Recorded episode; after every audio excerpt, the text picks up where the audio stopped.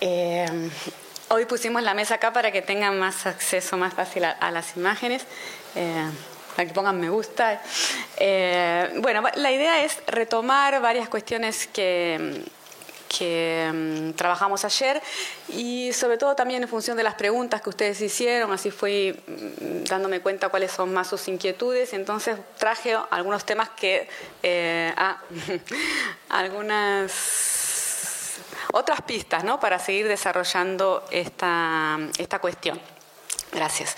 Entonces, lo, que llegamos a, ver así como más, con más precisión es hasta ese punto del esquemita, ¿no? Bueno, ahí no se ve la, la parte en verde, dice introspección, concentración y del otro lado visibilidad, conexión, dispersión. ¿no? Este mapa de, las transformaciones en la, en la, subjetividad, en contacto con las tecnologías, que permiten ver una, una, diferencia, ¿no? una diferencia, una ruptura entre el paradigma moderno, la intervención en el cuerpo y en la subjetividad con instrumentos tecnológicos y una serie de valores y creencias que están vigentes en, esta, en este paradigma, y este otro que se está gestando en las últimas décadas se viene gestando, y con la popularización sobre todo de estos aparatos digitales de, y móviles de comunicación e información en red, eh, se ha eh, acentuado ¿no? y está este nuevo régimen instalándose entre nosotros, superponiéndose ¿no? el régimen de las redes al de las paredes. Eh, esta, esta, es la imagen que sintetiza ¿no? Esa, esos, dos, esos dos regímenes, estas dos dinámicas. La dinámica de las paredes, que tuvo vigencia en la era moderna, siglo XIX y XX, en las cuales las paredes delimitaban con mucha eficacia el espacio privado y el público, el espacio y el tiempo, un, espacio y un, tiempo, un tiempo y espacio destinado a generar concentración, introspección y una compatibilidad con una serie de herramientas analógicas, sobre todo relacionadas con la lectura y la escritura en papel todo eso daba, daba luz un tipo de subjetividad ¿no? moderna que hoy estaría en crisis ¿no? y siendo transformada en dirección hacia otras formas de vivir que son las que están en vigor y esas con las cuales eh, estamos hoy en contacto y que aunque producen perplejidad todavía hay cierto, cierta, o cierto asombro como esas imágenes que se ven allá en la segunda columna en la cual las paredes siguen estando presentes, pero han perdido eficacia en su función de recortar tiempo y espacio y producir el tipo de, subjetividad que se pretendía producir en esta otra instancia. Eh, está más o menos claro eso, o sea, la, la propuesta ¿no? de estas dos formas de relacionarse con la tecnología, con el tiempo y el espacio, con uno mismo, con los demás, con el mundo, ¿no? toda otra propuesta de mundo. Mientras la primera eh, se proponía, el, uso de herramientas se proponía a corregir eventuales desvíos que eran pocos, ¿no? la mayoría era, se entendía como normal y se intendía a producir eso, eh, en, este, en este otro régimen que está imponiéndose ahora, está entrando en vigencia y cada vez más, con más énfasis, eh, tanto las premisas como la ambición final es, diferente. ¿no? Lo que se pretende no es normalizar, sino optimizar. ¿no? Por eso es muy adecuada la dinámica del mercado, ¿no? la dinámica que eh, no tiene fin. La optimización es un proceso que nunca se consuma. Nunca vamos a ser óptimos, incluso porque eh, la, propuesta es ser óptimos en todos los ámbitos, tener un nivel de performance eh, considerado eh, superior en todos los ámbitos, no solamente en el trabajo, en el nicho específico de cada uno, sino en todos los ámbitos. Una vida feliz, buena forma, todo eso. en todos los ámbitos deberíamos estar todo el tiempo trabajando para superarnos, etc. Todo ese discurso que está tan relacionado con la lógica del mercado. Entonces, bueno, la, idea de ver esta transformación a partir de este prisma, ¿no? del contrapunto entre paredes y redes. Vimos que esto lleva a vivir de, modos muy distintos a como se vivía en el siglo XIX y XX y que estamos aprendiendo a vivir así con mucha eficacia, visibles y conectados, al compatibilizarnos con tecnologías digitales recientes, con pocas décadas, eh, hace pocas décadas que fueron surgiendo y están todo el tiempo renovándose, ¿no? pero van en esa dirección de móviles conectadas, con pantallas, con cámaras, y cada vez más nos descompatibilizamos con este tipo de herramientas que están muy relacionados con el paradigma moderno y con la escuela. Entonces, visibilidad y conexión como esos dos vectores constituyentes de la subjetividad contemporánea. Y eh, la premisa de la que partimos para entender esto, esta, esta perspectiva ¿no? de las transformaciones que están ocurriendo, es que estamos, los cuerpos y las subjetividades están siempre en transformación. O sea, no es que al configurarse un cierto régimen o modo de vida que podemos mapear con esas palabras clave y esos ejemplos que estoy dando, eso no significa que eso sea estático. ¿no? Todo el tiempo hay resistencias, luchas, disputas, contradicciones y eh, aparentemente esto está acelerándose también los procesos de cambio y de transformación. Entonces, tal vez este régimen que estoy ahí mapeando con ustedes y en mis libros, sí, probablemente también esté en transformación. Tal vez estamos solamente en transición hacia alguna, o alguna otra forma de vida. Em, pero algunos elementos que destacamos eh, y que me parece que son importantes para seguir avanzando en esta propuesta, es que si en la era moderna se propiciaba desarrollar ciertas características, aptitudes, habilidades, fundamentales para vivir en ese, de esa forma, ¿no? como el proyecto moderno pretendía, con la introspección y la concentración, con ayuda de las tecnologías analógicas. Ahora vemos que estas tecnologías y los modos de vida que ellas proponen ¿no? y que nos ofrecen y que estimulan, que, son, que nos llevan a vivir de forma conectada, visible y dispersa, son contradictorias con varios de los valores, creencias, modos de vida, aptitudes, habilidades modernas. Entonces ahí que llegamos a este esquemita más complexificado, o sea, con más elementos, que lo vimos un poco en la, en la parte ya más del debate de ayer, en la cual fui agregando algunos elementos. Ahora los veo mejor, ¿no? Se ve las, bueno, en las letras claritas menos, pero eh, la idea es en, en, esta sesión de hoy, vamos esta primera parte, después vamos a tener debate de nuevo, eh, un poquito en algunas de estas cuestiones que ayer vimos rápidamente que me parece que pueden ser interesantes para, para pensar, ¿no? Esto que estamos, en lo que estamos convirtiéndonos. Eh, voy a detenerme entonces en esta cuestión del carácter introdirigido, ¿no? la interioridad, la idea de un sujeto, el sujeto moderno constituido por una esencia que se contrapone a las apariencias ¿no? Aquella frase de la idea de que las apariencias engañan, las apariencias son falsas, lo que importa es la verdad interior, la belleza interior, lo esencial está dentro de cada uno, es invisible, es, eh, no tiene entidad material, pero es mucho más valioso y verdadero que lo que se ve. ¿No? Eso en, el paradigma moderno, ¿no? aquel, eh, eh, aquel sujeto hombre-máquina pensado como un cuerpo dotado de, eh, de, elementos comparables a máquinas como el aparato digestivo, el aparato reproductivo, el aparato respiratorio, ¿no? la lectura anatómica del cuerpo, según la ciencia moderna, está dotado de una interioridad, o sea, no es solamente cuerpo, materia, em, elementos ensamblados comparables a una máquina, ¿no? o, inspirados en la metáfora de la máquina, la forma de describirlo, sino que está dotado, además, está dotado de una interioridad. Esa interioridad tiene toda una historia. ¿no? que remite, remonta a, Platón, el cristianismo, Descartes, pero en su versión moderna, que es lo que nos interesa para contrastar con lo contemporáneo, podríamos decir que eh, una de sus últimas manifestaciones ¿no? es es laica y es el psiquismo. ¿no? El psiquismo, unas últimas manifestaciones muy exitosas que eh, nos ayudan a tematizarnos. ¿no? Todavía tiene eh, una vigencia muy fuerte, sobre todo en Argentina. ¿no? En Argentina, en Brasil también el psicoanálisis es una forma de, de autotematizarse y de pensar la subjetividad. ¿Estamos de acuerdo con eso? Que es una forma histórica, como todas, ¿no? de pensar la subjetividad y de intervenir en la subjetividad. ¿no? La idea del, del psiquismo en teoría, ¿no? la teoría del psiquismo y también la terapia que interviene en el psiquismo a partir de una serie de conflictos y problemas que ese tipo de subjetividad encarna. Eh, claro que esta, perspectiva antropológica, genealógica, ¿no? que eh, historiza todos estos relatos, eh, localiza, ubica el psicoanálisis como una, mm, un relato perteneciente a la era moderna ¿no? y por tanto histórico también. Entonces, eh, estos autores, como por ejemplo David Risman, que ya en los años 50 detectan una transformación de la subjetividad, Em, eh, em, identifican un desplazamiento del eje, un desplazamiento del eje de, eh, en torno al cual se construye el sujeto, lo que somos.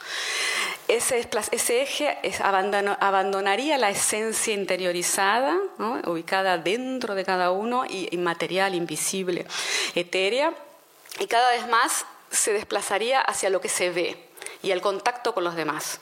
Ese es, David Risman es uno de los autores, eh, que, uno de los primeros autores que pensó eso, pero uno de los autores que yo más trabajo, que más me sirvieron para pensar esta cuestión, es este que está referenciado ahí y que está en la bibliografía del curso, en el programa que les pasé. Es, es un texto muy corto, un artículo eh, publicado en ese libro brasilero, eh, firmado por este autor Benilton Becerra Jr., que es un psicoanalista brasilero, él llama a este movimiento, a esa transformación histórica, crisis de la interioridad, o, o, caso de la interioridad, eclipse de la interioridad.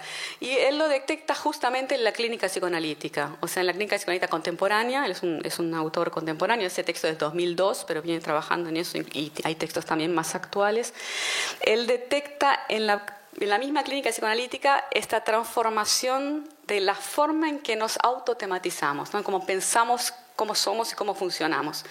¿no? Cada vez más aparecen, por ejemplo, relatos de sí, de uno mismo, eh, que desplazan ciertos eh, significantes, como por ejemplo, estoy angustia, ¿no? la angustia o la esencia o la, em, toda una serie de vocabularios relacionados a la interioridad, empiezan a ser traducidos de otra forma, como por ejemplo eh, con, con, asidero en lo físico, ¿no? o sea, son sustancias yo me siento mal no porque estoy angustiada, porque tú ves, te voy a analizar con este relato. Estoy angustiada no porque, bueno, tengo que tratar de descubrir cuál es el motivo, qué es lo que me llevó a ser como soy, porque hay todo un relato que viene de mi pasado y de las experiencias que tuve y de los sufrimientos y los encuentros y etcétera, y están hospedados dentro de mí en alguna instancia compleja ¿no? y, y, también eh, contradictoria ¿no? dentro de mí con componentes irracionales y con componentes que desconozco, ese tipo de relato de autotematización que era muy vigente hasta hace un tiempo atrás, este, este psicoanalista junto con toda otra serie de autores ¿no? detectan que los mismos pacientes que van a la clínica psicoanalítica, psicoanalítica lo tematizan de otra forma, como sustancias sustancias de mi cuerpo que están funcionando de forma inadecuada. Claro que todo esto tiene influencia de relatos que aparecen en los medios de comunicación y que circulan como divulgación científica, pero que también se identifica como transformaciones asociadas a este cambio que estamos tratando de mapear. La, subjetividad eh, en varios sentidos se desplaza de esa interioridad hacia algo tangible, hacia lo que se ve. ¿Eh? no solamente el contacto con los demás, en, la apariencia física, también todo el cuidado con la imagen, etcétera, también en los actos, los comportamientos cotidianos que los otros ven y por eso desarrollamos también canales para que se vea lo que somos y lo que hacemos, sino que también en ese plano de eh, la consistencia cerebral, genética, las enzimas, las sustancias, ¿no? explican eh, varios, varios, varios, varias capas de lo que somos de sufrimientos, de angustias, de características subjetivas. Yo soy así porque genéticamente o porque la sustancia del cerebro está desequilibrada. Ayer llegamos a, mencionar un poco esto con la pregunta sobre la ritalina, ¿no? sobre el trastorno de déficit de atención, que se, diagnostica como siendo un fenómeno químico y por lo tanto se vende una solución también química, ¿no? como un desajuste, como si fuera un desajuste que hay que arreglar y que se puede arreglar con una sustancia química. Bueno, todo esto, que está, lo, digo muy rápidamente, lo desarrollo también en el libro El hombre postorgánico, también forma parte de esta transformación en la subjetividad, ¿no? que tiene que ver con un desplazamiento de, la interioridad hacia lo que se ve o el contacto con los demás y lo visible. Eh, bueno, esto este otro, este plano complejo, ¿no? el desplazamiento de la interioridad, podríamos ver, eh, ejemplificarlo con lo que sucede en Internet, ¿no? la visibilidad como siendo un espacio de, mm, de, vivencias y de, de, evaluación, de, juzgar al otro y de monitorear a los demás. Y eh, la, la, noción de performance que llegamos, llegamos a mencionar ayer, ¿no? la idea de performance, de performar llegamos a traer esta imagen, ¿no? pero la idea de esa palabra performar la usa este psicoanalista Milton Becerra Jr., eh, después le voy a mostrar una, cita en la cual él usa este, este término. Es una palabra complicada, ¿no? porque bueno, es extranjera, eh, se, ha, se ha popularizado bastante y tiene un defecto y una virtud que, son, que están juntos, ¿no? y por eso es, medio, es ambigua, pero esa ambigüedad puede ser rica, porque así como significa demasiadas cosas, ¿no? es polisémica, esa, capacidad de significar demasiadas cosas puede ser rica porque justamente es un fenómeno complejo, es complicado, ¿no? Lo que sucede en la visibilidad. Hay toda esta discusión sobre si em, lo que se muestra es verdad o mentira, ¿no? Si se finge en las redes sociales, si se crea un, un, show mentiroso, si es ficción. Bueno, performance es una palabra que puede ser adecuada para nombrar eso, aunque no es necesariamente mentira, sino es una actuación. ¿No? Es una forma de presentarse a los demás en la visibilidad. Eh, también es interesante porque la palabra performance en castellano se usa también como sinónimo de desempeño, ¿no? desempeño, por ejemplo, en el trabajo, ¿no? la capacidad de cumplir, de desempeñar un papel, también en el deporte, ¿no? desempeño, y, eso, todo ese campo semántico del desempeño también está muy relacionado con esas transformaciones ligadas al mercado y a las redes ¿no? y a la optimización, el buen desempeño en todos los ámbitos. Entonces la palabra performance, a pesar de que puede ser medio irritante porque es en inglés y porque bueno, tiene esa polisemia, esa ambigüedad, también puede ser útil para nombrar esto, la forma de presentarse ante los demás en las redes. ¿Sí? Estamos... Eh, bueno, voy a saltear un poco porque tenemos poco tiempo, pero quería leer algunas citas de este, de este autor, de Benito Becerra Jr., que me parece que pueden ser interesantes para pensar las transformaciones subjetivas, sobre todo para llegar a algo que, no me gustaría no dejar de, trabajar con ustedes. Eh, dice lo siguiente en una parte del texto, de este texto llamado El ocaso de la interioridad y sus repercusiones sobre la clínica. Eh, lo que se desarrolla, lo que él identifica, ¿no? lo que ese psicoanalista identifica en la clínica, es el, es el desarrollo de nuevas técnicas de sí, nuevos juegos de verdad, nuevas reglas de construcción de las narrativas del yo, que organizan una subjetividad fuertemente anclada, al contrario de la subjetividad intimista del homo psychologicus, el homo psychologicus dotado de interioridad, ¿no? anclada entonces en la exterioridad visible de la imagen corporal y en la observación y el disfrute de sensaciones físicas. ¿no? Este desplazamiento hacia una subjetividad que apuesta a lo que sucede en ese juego con los demás, en lo que se ve en la imagen y en las sensaciones físicas.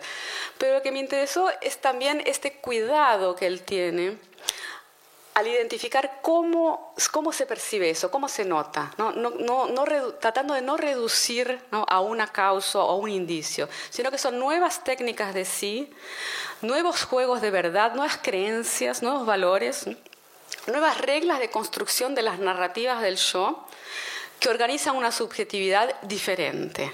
¿no? O sea, es, es sutil y es em, complejo, pero está dando cuenta de una transformación, ¿no? de ese desplazamiento hacia otra forma de autoconstruirse, ¿no? de autotematizarse y de presentarse ante el otro.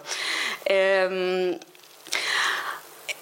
esta, esta transformación, él hizo énfasis aquí en la imagen corporal. ¿no? El tema de la imagen corporal e, era una de las cuestiones que quería trabajar hoy con ustedes, que es el, fenómeno del culto al cuerpo. ¿no? El culto al cuerpo es otro, otra, otro fenómeno contemporáneo que podría estar también en esa columna ¿no? de, la, de, la, subjetividad más actual, el mundo de las redes y el mercado, porque eh, es algo que se desarrolló mm, con, con, mucho énfasis en las últimas décadas a partir de, por ejemplo, fenómenos como la cirugía plástica las, los ejercicios físicos, toda, la, toda la enorme variedad de servicios y productos destinados a trabajar la propia imagen.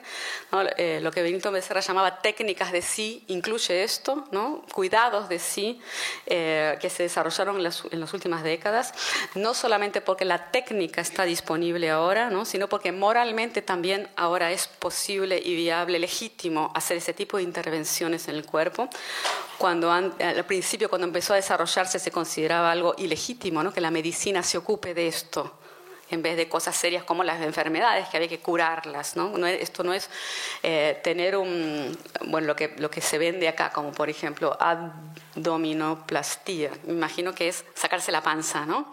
Eh, eh, bueno, tener una panza en principio no es una enfermedad, ¿no? no es algo que haya que curar en principio. Es una cuestión estética, ¿no? Y la cirugía estética o cirugía plástica eh, es, gracias, es muy interesante la historia, ¿no? Hay toda una serie de, libros ya que se dedican a eso, historia cultural de la cirugía plástica, que durante los primeros años en que se presentó fue demonizada, ¿no? O sea, los médicos que se dedicaban a esto eran desprestigiados porque no era algo serio, justamente no era una, no, eh, los médicos tenían que curar enfermedades, y eso no era una enfermedad. Entonces los primeros, los primeros tipos de tratamiento que se hacían eran para intervenir en, deformidades, en fin, o en, efectos de eh, enfermedades, ¿no? efectos provocados por enfermedades o por accidentes, ¿no? Eh, eh, pero no porque yo quiero, ¿no? porque no me gusta mi nariz y me la quiero mejorar. ¿no? Eso hubo fue necesario todo un, trabajo en, el orden de la cultura y de transformaciones que pasaron a legitimar esto, que sea ahora viable no solamente hacerse, sino que los profesionales, lo hagan. Entonces todo esto, el fenómeno del culto al cuerpo se desarrolló también junto con esas transformaciones que estamos mapeando. Y bueno, esta, esta publicidad me parece eh, particularmente representativa porque vende como si fuera una carnicería, ¿no? Parece que está vendiendo ahí pedazos de carne eh, de una forma bastante explícita. Pero, y esta es una de mis preferidas, ¿no? Porque vende un, producto que uno se, se, pone en la panza y, se va a dormir o, se queda mirando la televisión tomando cerveza y a la mañana se despierta así, con los abdominales top definition. Eh, eh, no, me voy a detener mucho en esto del culto al cuerpo porque me parece que ya está bastante también trabajado y es conocido. Después, si quieren, también el debate lo podemos hablar. Pero me interesó particularmente la propuesta de este tipo de publicidades, que hay muchísimas. Esta tal vez es un poco más exagerada, pero que tienen esta estética como de láser, ¿no? O de algo digital que opera en el cuerpo. No sé si ustedes se acuerdan de, eh, y aparte que es sin esfuerzo. ¿No? O sea, no hay que hacer gimnasia, ni siquiera hay que hacer tajos, como en el otro caso, que no se ven, ¿no?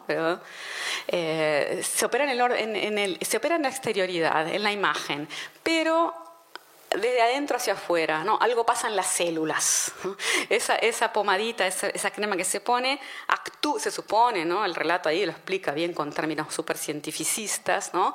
Es algo que actúa en las moléculas y entonces crea un músculo, pero no hace falta esforzarse, hacer gimnasia, transpirar, ni cortar, ¿no? nada analógico. ¿no? Se asocia al imaginario digital. Por eso me interesaba entrar por este lado para, llegar a, las últimas partes aquí de, nuestro curso. ¿Se acuerdan de estas dos imágenes, del contraste a partir del cual comenzamos a, a profundizar en la diferencia entre un método de intervención en el cuerpo y el otro, dos tipos distintos de tecnociencia, tecnología aplicada a la materia viva. Y en, este, en esta que simboliza las técnicas modernas, analógicas, mecánicas, de intervención en el cuerpo, de corrección hacia la normalidad, ¿no? se opera de afuera hacia adentro. ¿no? La gimnasia podría estar ahí, ¿no? el ejercicio físico, Incluso hasta la cirugía plástica, ¿no? porque corta un pedazo, la cose.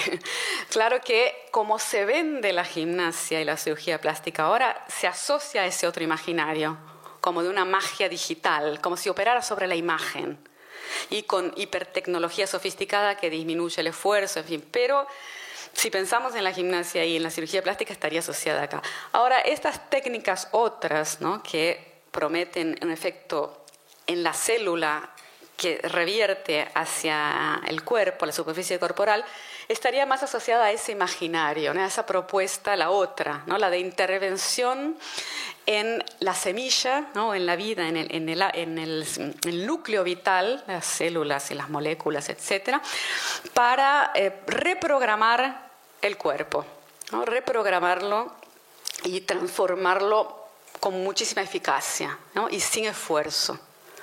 Está claro eso, hacia el tipo de propuesta ¿no? que la tecnociencia eh, a que, algunos autores llaman el mito cientificista, ¿no? el mito de, porque si ustedes leen, por ejemplo, en este tipo de, publicidades que son mucho más banales, incluso que las anteriores, este, este tipo de publicidad de, cremas antiarrugas, ¿no?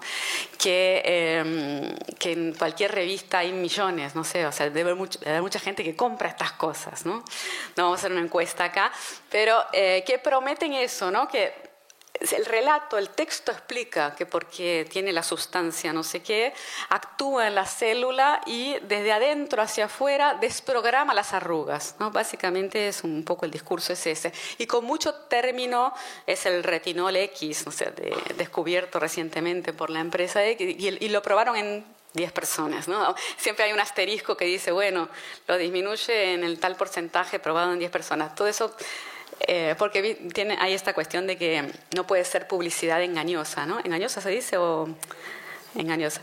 Pero por definición todas las publicidades son engañosas, ¿no? O sea, es complicado eso, porque hasta qué, hasta qué punto se puede engañar y, y, y, a partir de cuándo ya no es más engañosa. Entonces, para que no sea engañosa, le ponen esos asteriscos, que no sé si ustedes los ven ahí, ¿no? en, cuales, en los cuales explican, bueno, bueno, no desprograma las arrugas, ah, eh, un poquito.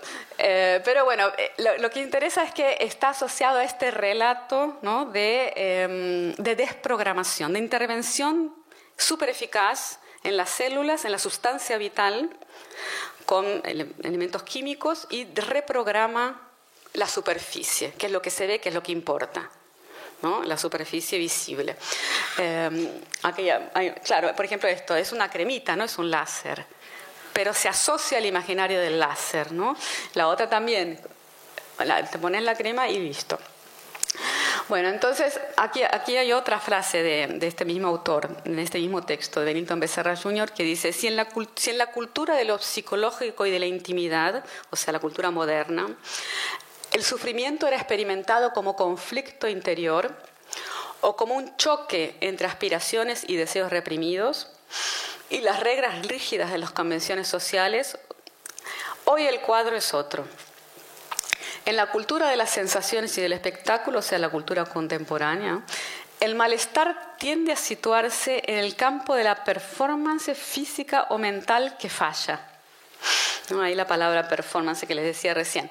Mucho más que en una interioridad enigmática que causa extrañeza.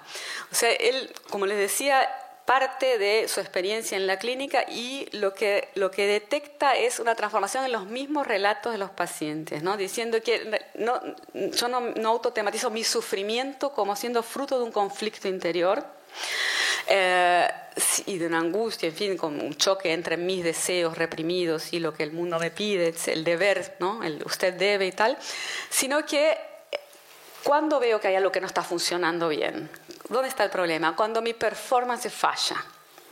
¿No? Performance física o mental falla, como la del chico en la escuela, el nene en la escuela. ¿no? no se queda quieto, no estudia, no se porta bien. Bueno, es la performance física o mental que falla, no se está apuntando a la, eventual angustia que puede haber también, sino al que está fallando la performance. ¿Se entiende ahí la idea de performance? O sea, es la actividad, ¿no? se nota, aparte se ve, ¿no? yo lo veo, ¿no? no es la angustia interior, sino está fallando algo, físico o mental está fallando.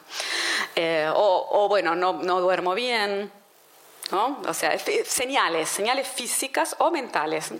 Algo está fallando. Entonces eso es lo que me lleva a tratar de solucionarlo.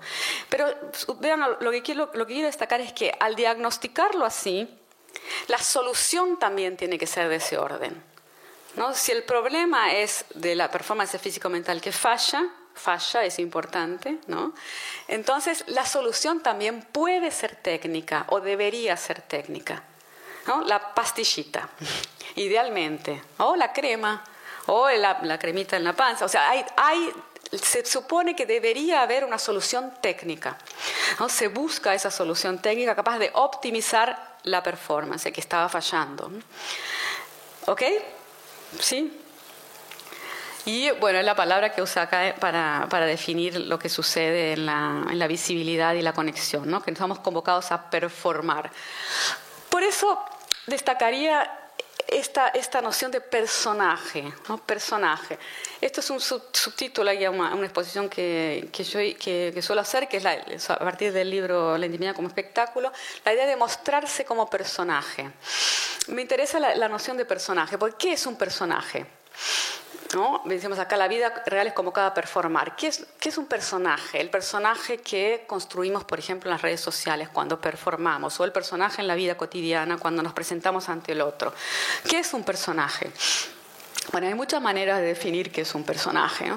Eh, muchas de ellas privilegian la oposición entre ficción y realidad. ¿no? Un personaje es ficticio. Bueno, no me parece que en esta, eh, eh, me parece que en esto que tratamos de entender, si nos anclamos en la diferencia entre ficción y, realidad, nos estamos perdiendo la riqueza de lo que sucede y la complejidad de lo que sucede.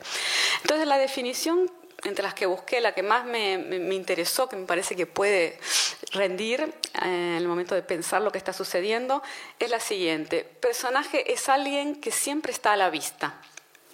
Puede ser real o ficticio, no pasa por ahí la definición de personaje. Entonces uno puede construirse como personaje sin mentir, no pasa por ahí, no vamos a poner el énfasis en eso, en diferencia entre verdad y mentira, realidad y ficción, sino en el hecho de que estoy performando para otro. Lo importante es que hay otro mirándome. Si no hay nadie mirándome, entonces no soy personaje. Soy personaje cuando calculo que va a haber alguien mirando. Entonces la construcción de sí que se estimula en la contemporaneidad es esta que nos apela a ser personajes, ¿no? nos llama a construirnos como personajes. Entonces, personaje es aquel que siempre tiene testigos, siempre tiene alguien mirando. El problema es si no lo tiene, si no hay alguien mirando, ¿qué pasa? Tiene que haber, ¿no? porque si no hay alguien mirando, no soy. Si me construyo como personaje y no hay nadie mirando, entonces no existo. Es necesario que haya alguien mirando.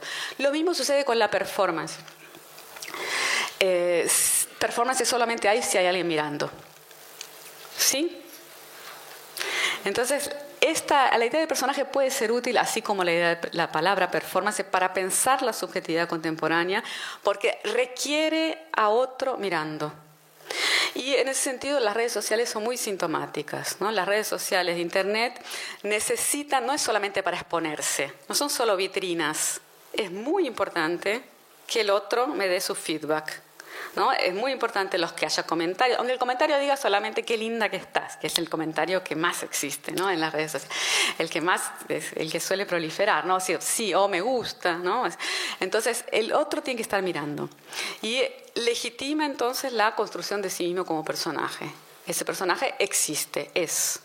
Entonces, la idea de, ahí, ahí, ahí em, puse esta, esta, esta, palabra alter dirigido, que remite a David Riesman, que les comentaba antes, el sociólogo norteamericano, que fue uno de los primeros ¿no? en detectar esta transformación de intro dirigido o introorientado, una subjetividad interiorizada, hacia una alter dirigida a los otros, ¿no? orientada hacia los otros. Entonces la subjetividad alter orientada ¿no? es una subjetividad que está estimulada a construirse a sí misma como personaje. Como personaje visible, por lo tanto necesita que, otro lo, que el otro lo mire. ¿Sí? Bueno, voy a correr un poco porque, porque me interesa llegar a una cuestión que no, que no tocamos hasta ahora y que creo que va a ser importante en el debate aquí hay, una síntesis de a qué me refiero con optimización, ¿no? porque optimización es, una de la, es fundamental en, la, en este mapeamiento de, de, lo contemporáneo. ¿no? La idea que se apunta a la, la, reprogramación apunta a la optimización. Y optimización es un término empresarial, ¿no? del léxico empresarial, que como le decía, nunca llega a concretarse del todo, porque siempre es un proceso, ¿no? nunca vamos a ser óptimos. Y está eh, asociado también a la idea de un capital que hay que gerenciar, ¿no? se, tienen, se llaman riesgos, costos, beneficios. Entonces está totalmente ligado al universo empresarial. Eh, ahora, vean este, este ejemplo. Eh, este señor aquí estudiando, ¿no? escribiendo, estudiando en la biblioteca, en esta, asociado al paradigma de eh, la escuela ¿no? y de la subjetividad moderna y del usted debe, ¿no? haciendo un esfuerzo de trabajo a largo plazo para, con la concentración, introspección, todas las características que, eh, varias de las características que, que vimos como siendo pertenecientes a ese universo están en ese tipo de actitud. ¿Cierto o no? ¿Sí? Oh, está sonando ahí un, un celular. Bueno, vean esta otra imagen. Eh, es una publicidad sobre un, esos, no sé si ya, vieron este tipo de cosas, ¿no? que está muy, es un sueño muy, muy compatible con la subjetividad contemporánea. La idea de que uno puede aprender inglés o cualquier otra cosa sin ningún esfuerzo, como aquel que, que, tenía la pancita definida, sin ningún esfuerzo, y si durmiendo o comiendo, y aún así la tecnociencia actuaba porque es compatible con nuestro cuerpo ¿no? y digitalizado. Bueno, en este caso es, ah, podemos aprender inglés o cualquier otra cosa, durmiendo también con algo que va directamente a nuestras células, a nuestro cerebro, a nuestras neuronas, y, y, durmiendo sin hacer ningún esfuerzo y sin perder tiempo también. ¿no? Esto de rápido, es eficaz, es rápido, sin esfuerzo y aprendemos re bien. Porque claro que si uno aprende así, va a aprender re bien, ¿no? No cuando, como yendo al colegio, que uno aprende más o menos, ¿no? Con esfuerzo, que tiene que hacer deberes y tal. Así uno aprende, sale hablando súper fluido, como dice aquí, fluentemente. Eh, entonces eso es un ejemplo más. Yo dije, les iba a mostrar algunos ejemplos, ¿no? De cómo esta lógica está operando en varios niveles, ¿no? Más allá de que tanto la de la pancita como esto, uno desconfío, se ríe un poco, son sueños verosímiles ahora. ¿No? Es algo que uno se tienta y dice, ¿y si, ¿y si funciona? ¿no? Tanto lo de la pancita como esto. Capaz que sí funciona, ¿no? Y viene todo, miren, miren las explicaciones. Viene con toda una explicación de que profesores de universidades muy prestigiosas, que mucha, mucha investigación científica y que después de un mes sabrás hablar inglés, alemán o cualquier otro idioma con, con en fin, muy bien. Entonces hay algo ahí que Em, remite a esta eficacia ¿no? de, todo lo que está aquí, de otra forma de funcionamiento. Y si, lo comparan con la escuela, ¿no? es algo completamente desplazador de la lógica escolar, ¿no? como sueño, ¿no? como, paradigma mm, asociado a nuestra subjetividad y a nuestros modos de vida, mercado también, todo lo que vimos antes. ¿Ok? Como ejemplo, si ustedes, bueno, hay muchos otros, este es un extremo, ¿no? Pero hay muchos otros propuestas que se nos venden, que se nos acercan, que están asociados a ese universo. Ahora, el, último elemento al que quería hacer alusión es a esta tensión entre espectáculo y control. Eh, voy, a, ser muy rápida porque no tenemos mucho tiempo, pero eh, varios de ustedes deben conocer a Guy Debord, ¿no? el autor de La Sociedad del Espectáculo un libro y una película del año 67, o sea, tiene 50 años, medio siglo, que también fue uno de los primeros ¿no? en mapear la transformación del mundo hacia la sociedad contemporánea. Eh, y él lo denominó sociedad del espectáculo, muy asociada al cine, a la televisión, ¿no? a las imágenes, al mundo de las apariencias y las imágenes. Bueno, yo, yo me basé, usé mucho ¿no? algunas pistas de ese libro la intimidad como espectáculo, y particularmente hay una definición, una de las definiciones que lanza Guy Debord en su libro es de, de qué es el espectáculo, le dice, no es un conjunto de imágenes, sino una relación social entre personas mediadas por imágenes. Esa es la definición que, una de las definiciones más famosas que él da sobre espectáculo. ¿Qué es el espectáculo? Son relaciones sociales atravesadas o mediadas por imágenes. Claro que en el 67 las redes sociales no existían, ¿no? Ni, creo que en sus peores pesadillas, Videbord, porque es muy sombrío ¿no? el veredicto de, de, eh, él nunca hubiera imaginado las redes sociales, ¿no? pero podríamos decir hoy, con nuestra perspectiva de 2000 2017, 50 años después, que las redes sociales serían eso que Guy Debord vaticinó como siendo el espectáculo, relaciones sociales mediadas por imágenes. Y es mucho más reciente que el año 67, ¿no? Todo esto no tiene ni, dos décadas. Como nos compatibilizamos con estas tecnologías que em, son fruto de transformaciones históricas anteriores, ¿no? Esto que, vimos ayer, ¿no? Con la idea de que era posible vaticinar que algo estaba transformándose en nuestra sociedad y como fruto de esa transformación fueron inventadas las tecnologías y sus, viene sucediendo lo que está sucediendo ahora. Bueno, corriendo, bueno, esto es, está en la lógica ¿no? de la sociedad del espectáculo. Claro que es una ironía, ¿no? Esta es, un, es, un, comentario irónico, es eh, un título que se le puso a este seminario, eh, que está muy alineado con esto, ¿no? con la idea de una, una conferencia o un curso hace algunas décadas no, no hubiera sido publicitada así. Y el hecho de que se, que se, que se publicite así, más allá de las ironías y comentarios, eh, y comentarios y subcomentarios ¿no? que están ahí implícitos, es, eh, remite a eso, ¿no? Nuestra sociedad se espectacularizó. E inclusive estos ambientes más... Eh, ceñudos, ¿no? como de más serios, como en la academia, las conferencias, también están atravesados por esta lógica ¿no? de, del espectáculo, y los colores, ¿no? el espectáculo, lo colorido. Y eh, para hacer un contrapunto con esto, eh, yo suelo citar a, Virginia Woolf este libro Un cuarto propio, que son varias conferencias que ella dio en los años, en fines de los años 20. Conocen este libro, es un clásico, eh, muy retomado por el feminismo, ¿no? como, como en, cualquier genealogía del, del pensamiento feminista y la acción feminista eh, aparece ¿no? esta, esta obra. Pero yo la tomo sobre todo en, en el sentido de que ella eh, muy enojada con el mundo que le tocó vivir, ¿no? la era moderna, eh, machista. Eh, la invitan a dar una conferencia en una facultad para mujeres, porque no podía entrar a la de hombres, a pesar de que ella era una, una, intelectual muy reconocida y una familia de la alta burguesía en el centro del imperio británico, etc. la invitan a una conferencia sobre la mujer y la novela. Ella una novelista, escribió también muchos diarios íntimos y cartas, etc. Y ella, bueno, decide escribir sobre por qué, las, por qué pocas mujeres habían escrito buenas novelas hasta entonces. Decide hablar sobre eso, después lo, hizo, lo convirtió en ensayos. Y muy básicamente les recomiendo a todos la lectura, es, es excelente y mm, cargado de humor y de una, mucha ironía y una potencia política muy destacable. La respuesta es, bueno, las mujeres, no, pocas mujeres lograron escribir buenas novelas hasta entonces, años 20, 30, porque no tenían cuarto propio. Les faltaba privacidad. Faltaba un espacio privado, paredes para poder construir su subjetividad. Eh, esto lo estoy diciendo con mis palabras, ¿ok? Estoy traduciendo lo que, la propuesta de ella. Tener un espacio propio en el cual introspectarse, ¿no? autotematizarse, pensar sobre sí mismo, concentrarse entre paredes, leer, escribir, para poder eventualmente ahí sí hacer una obra que repercutiera en el espacio público. Pero era fundamental para ser un sujeto moderno tener un cuarto propio. La mujer hasta entonces no tenía derecho a ser un sujeto moderno. Para ser un sujeto moderno había que tener paredes.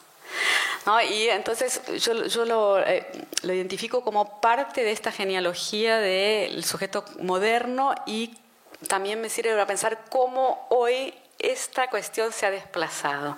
¿no? El cuarto propio de las paredes que ella quería y que logró eh, está atravesado ahora por las redes. ¿no? Y entonces para ser un sujeto contemporáneo probablemente no baste con tener paredes. ¿no? Para ser un sujeto contemporáneo también están estos ingredientes de la conexión, la visibilidad y la dispersión, que nos vuelve compatibles con lo que el mundo nos solicita, que es estas habilidades y aptitudes que nos permiten compatibilizarnos con el mundo contemporáneo.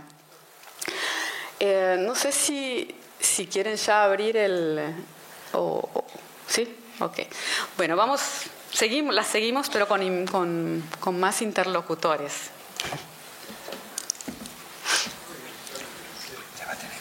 Ah, ok. Sí.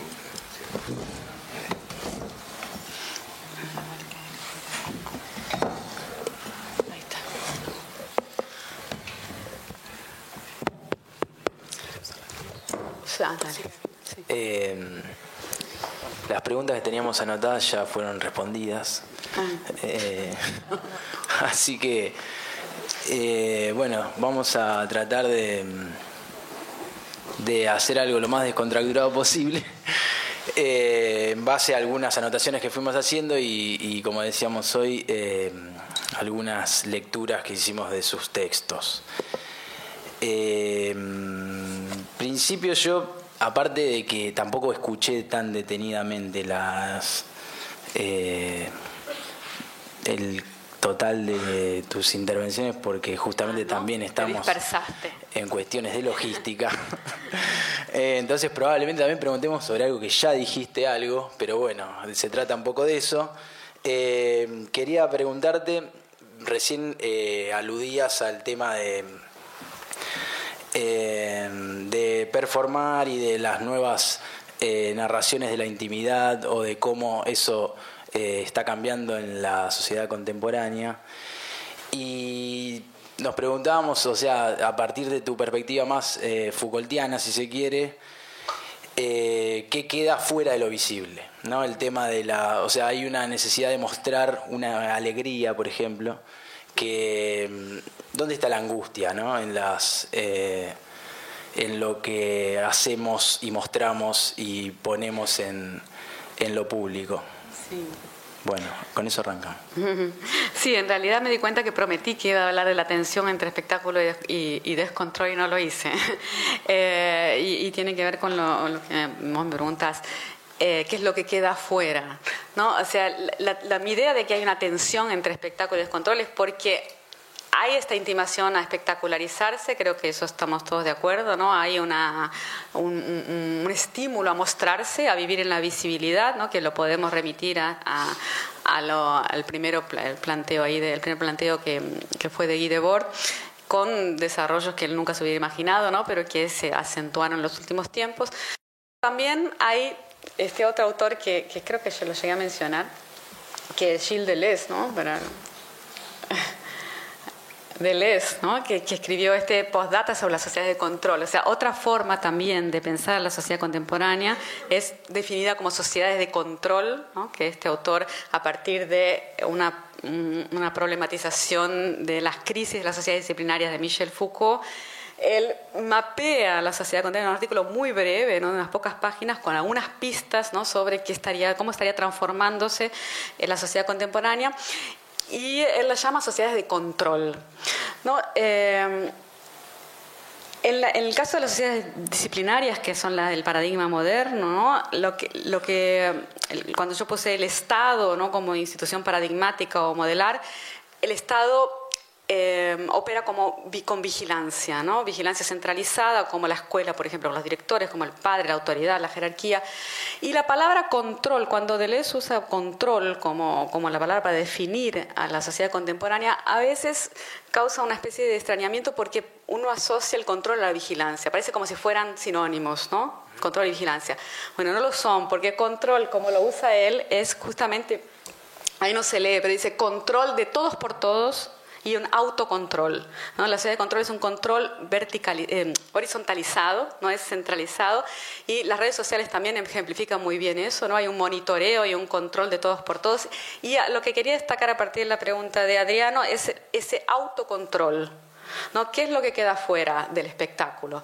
Lo que queda fuera es tratar de controlar esa curaduría, curaduría, de uno mismo, ¿no? que hay que ser muy cuidadoso en lo que se muestra y en también lo que los otros muestran sobre uno, porque vamos ser juzgados por eso, por lo que se ve, y la verdad fluye de la mirada ajena, ¿no? entonces lo que soy es eso que se ve. Eh, por lo tanto hay que tener mucho cuidado, ¿no? porque no se puede escapar nada que no quiero que los otros no vean.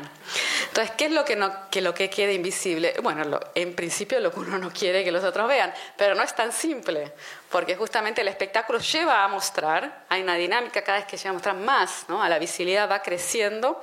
Eso yo lo vi cuando, cuando revisé la, La intimidad con espectáculo de 2008 para publicarlo ahora en portugués en nueva edición y vi como lo que era visible en 2008 es mucho menos de lo que es visible ahora, ¿no? Moralmente visible, mucho de la intimidad la extimidad que no se mostraba, ahora se muestra.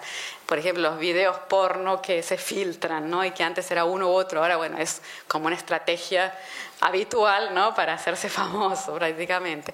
Y también hay mucha más proliferación de ese tipo de materiales, ¿no? Porque tenemos cámaras con nosotros todo el tiempo y hay una, una intimación a filmarse, a, fotografiarse y a mostrarse. Entonces es muy difícil ese, eh, por eso llamo tensión, digo que hay una tensión entre espectáculo y control, porque hay un, somos llevados a mostrarnos pero cuidado, porque hay que controlarse y controlar a los demás. Puede viralizarse.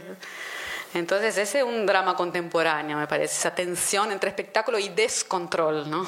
que, se sal, que se nos vaya de control ¿no? y, que, y que se transforme en algo viral, bullying, y no me gusta. Sí, ahí. Mm. Sí. Eh, bueno, eh, buenas tardes a todos y a todas. Eh, en relación con esto, ¿no? Con, con, esta posibilidad de que se salga de control aquello que, que queremos mostrar y también eh, retomando la, toda, eh, no sé, todo lo anterior respecto del hombre posorgánico, por ejemplo, pensaba si hay o no cierto, o si, o si se puede justamente pensar cierto imperativo eh, a una actualización permanente y constante de nuestra propia performance y eh, también realizar y mostrar una performance que sea auténtica eh, y entonces si podemos con ese, eh, digamos, si podemos justamente vincular eh, esta idea de actualización y de individuos que deben ser, debemos actualizarnos constantemente, a su vez en tensión con esta o, en combinación con esta idea de actualizarnos, mostrarnos y mostrar nuestra mejor actualización constantemente, digamos, si es posible o no vincular esos términos. Sí, no es fácil ser un sujeto contemporáneo. eh, sí, esta cosa de la actualización constante yo lo remitiría a la optimización, ¿no? O sea, todo el tiempo como con un, cuidado, ¿no? Para por optimizarse. Pero tal vez me parece interesante ese, ese contraste entre la demanda por autenticidad y la espectacularización o la performance, ¿no? porque parece contradictorio. ¿no? Por un lado, nos llevamos, no, somos estimulados a mostrarnos, a hacer, no solamente a mostrarnos, sino que a mostrarnos siguiendo los códigos del espectáculo, ¿no? códigos mediáticos, eh, formas de presentación como hacen las celebridades, ¿no? como, con toda nuestra experiencia de contacto con los medios audiovisuales, del cine, la televisión, la publicidad, ¿no? todo eso nos, alfabetizó en, en, un manejo de la imagen que ahora está desarrollándose mucho ¿no? en las redes sociales, formas de autoespectacularizarse. Bueno, todo eso parece contradictorio, y la, idea de performance y ser performático, de performar, todo eso parece contradictorio con una propuesta de una demanda de autenticidad, ¿no? que, que, también está presente en la contemporaneidad, ¿no? Hay que ser auténtico. Ahora, ¿de qué autenticidad estamos hablando? ¿no? No, se, no se entiende muy bien eso. ¿Qué autenticidad es? Uno parece una autenticidad que remita justamente a una, a una esencia, ¿no? a, una interior, a una verdad interior. Sino que esa autenticidad, en vez de estar asociada a la verdad interior, está asociada a la verdad que está en la mirada del otro. O sea, para decirlo muy rápidamente, si yo performo o me espectacularizo de una forma convincente para la mirada del otro, entonces estoy siendo auténtica. O sea, es una autenticidad extraña, ¿no? O sea, que es que, que el, cuyo criterio de veracidad está en la mirada del otro, no, no en, la, una verdad interior. Claro. Em, publicaste hace, va, salió publicado en el diario La Nación un, artículo de, en coautoría con Cristian Ferrer eh, que mencionaban, digamos, eh, en, este, en esta avanzada de la extimidad en la sociedad contemporánea y sus efectos en determinadas institucionalidades, donde en la familia se puede mapear un cambio como institución eh, que a la par de la escuela entró muy en crisis y eso está bastante extendido, hay relativo consenso en torno a eso, pero no así respecto de los vínculos eh, amorosos, afectivos, eh, y por lo tanto la institucionalidad matrimonial no tiene un correlato de crisis asumida tal como si la escuela o como si la familia, ¿no? Que ¿Querés mencionar, ampliar un poco esa idea? Hizo trampa porque le dije que no íbamos a hablar de eso.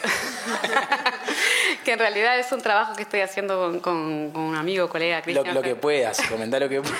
Cristian Ferrari, que está en proceso todavía y que es, es el eh, ADU, en, en pareja.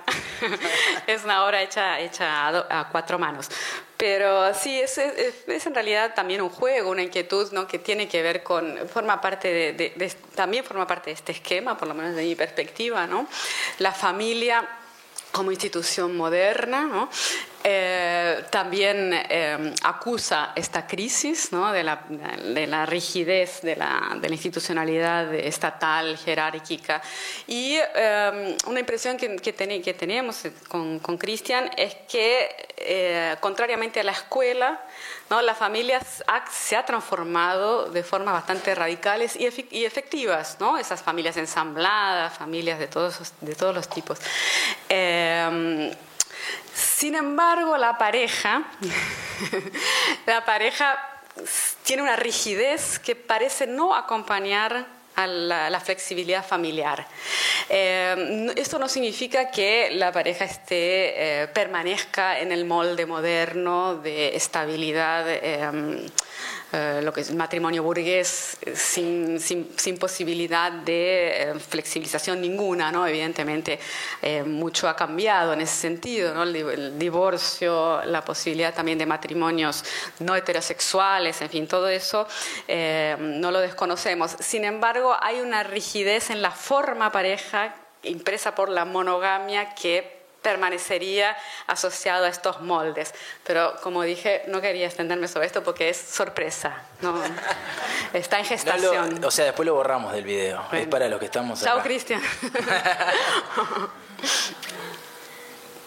Sí, em, bueno, y por ahí otro campo en el que podríamos pensar em, o que se nos ocurría preguntarte eh, las, las consecuencias o, mm, cómo ha afectado eh, estas nuevas subjetividades o las subjetividades eh, contemporáneas con las características desarrolladas hasta acá en el campo, en el mundo de lo laboral, en el campo, o mm. digamos, o por ahí así pensando en otros campos, digamos, justamente en la, pregunta un poco venía por eh, diversas formas, diversos lazos sociales, digamos, poder pensar en cómo afectó eh, las modificaciones de, o, estas nuevas características de, de, las subjetividades en los lazos sociales. Un poco recién comentabas en, relación a la pareja, a la familia, se nos ocurría el mundo laboral y por ahí eh, si tenés otros ejemplos en mente o otras instituciones que quieras comentar.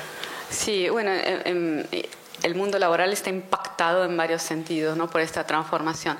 Y eh, podríamos destacar eh, ciertas figuras que se podrían insertar aquí en este mapa, como por ejemplo en el caso del paradigma moderno, la figura del trabajador, ¿no? del, em, o incluso del empleado, ¿no? del trabajador, del empleado, y, esa figura épica que es el proletario, el proletario trabajador.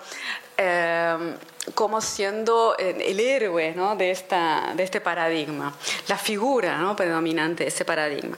Eh, ahora, y, pensemos en la escuela ¿no? también como una máquina de crear ese tipo de subjetividad, una subjetividad capaz de trabajar, ¿no? de producir, de trabajar y en esos moldes.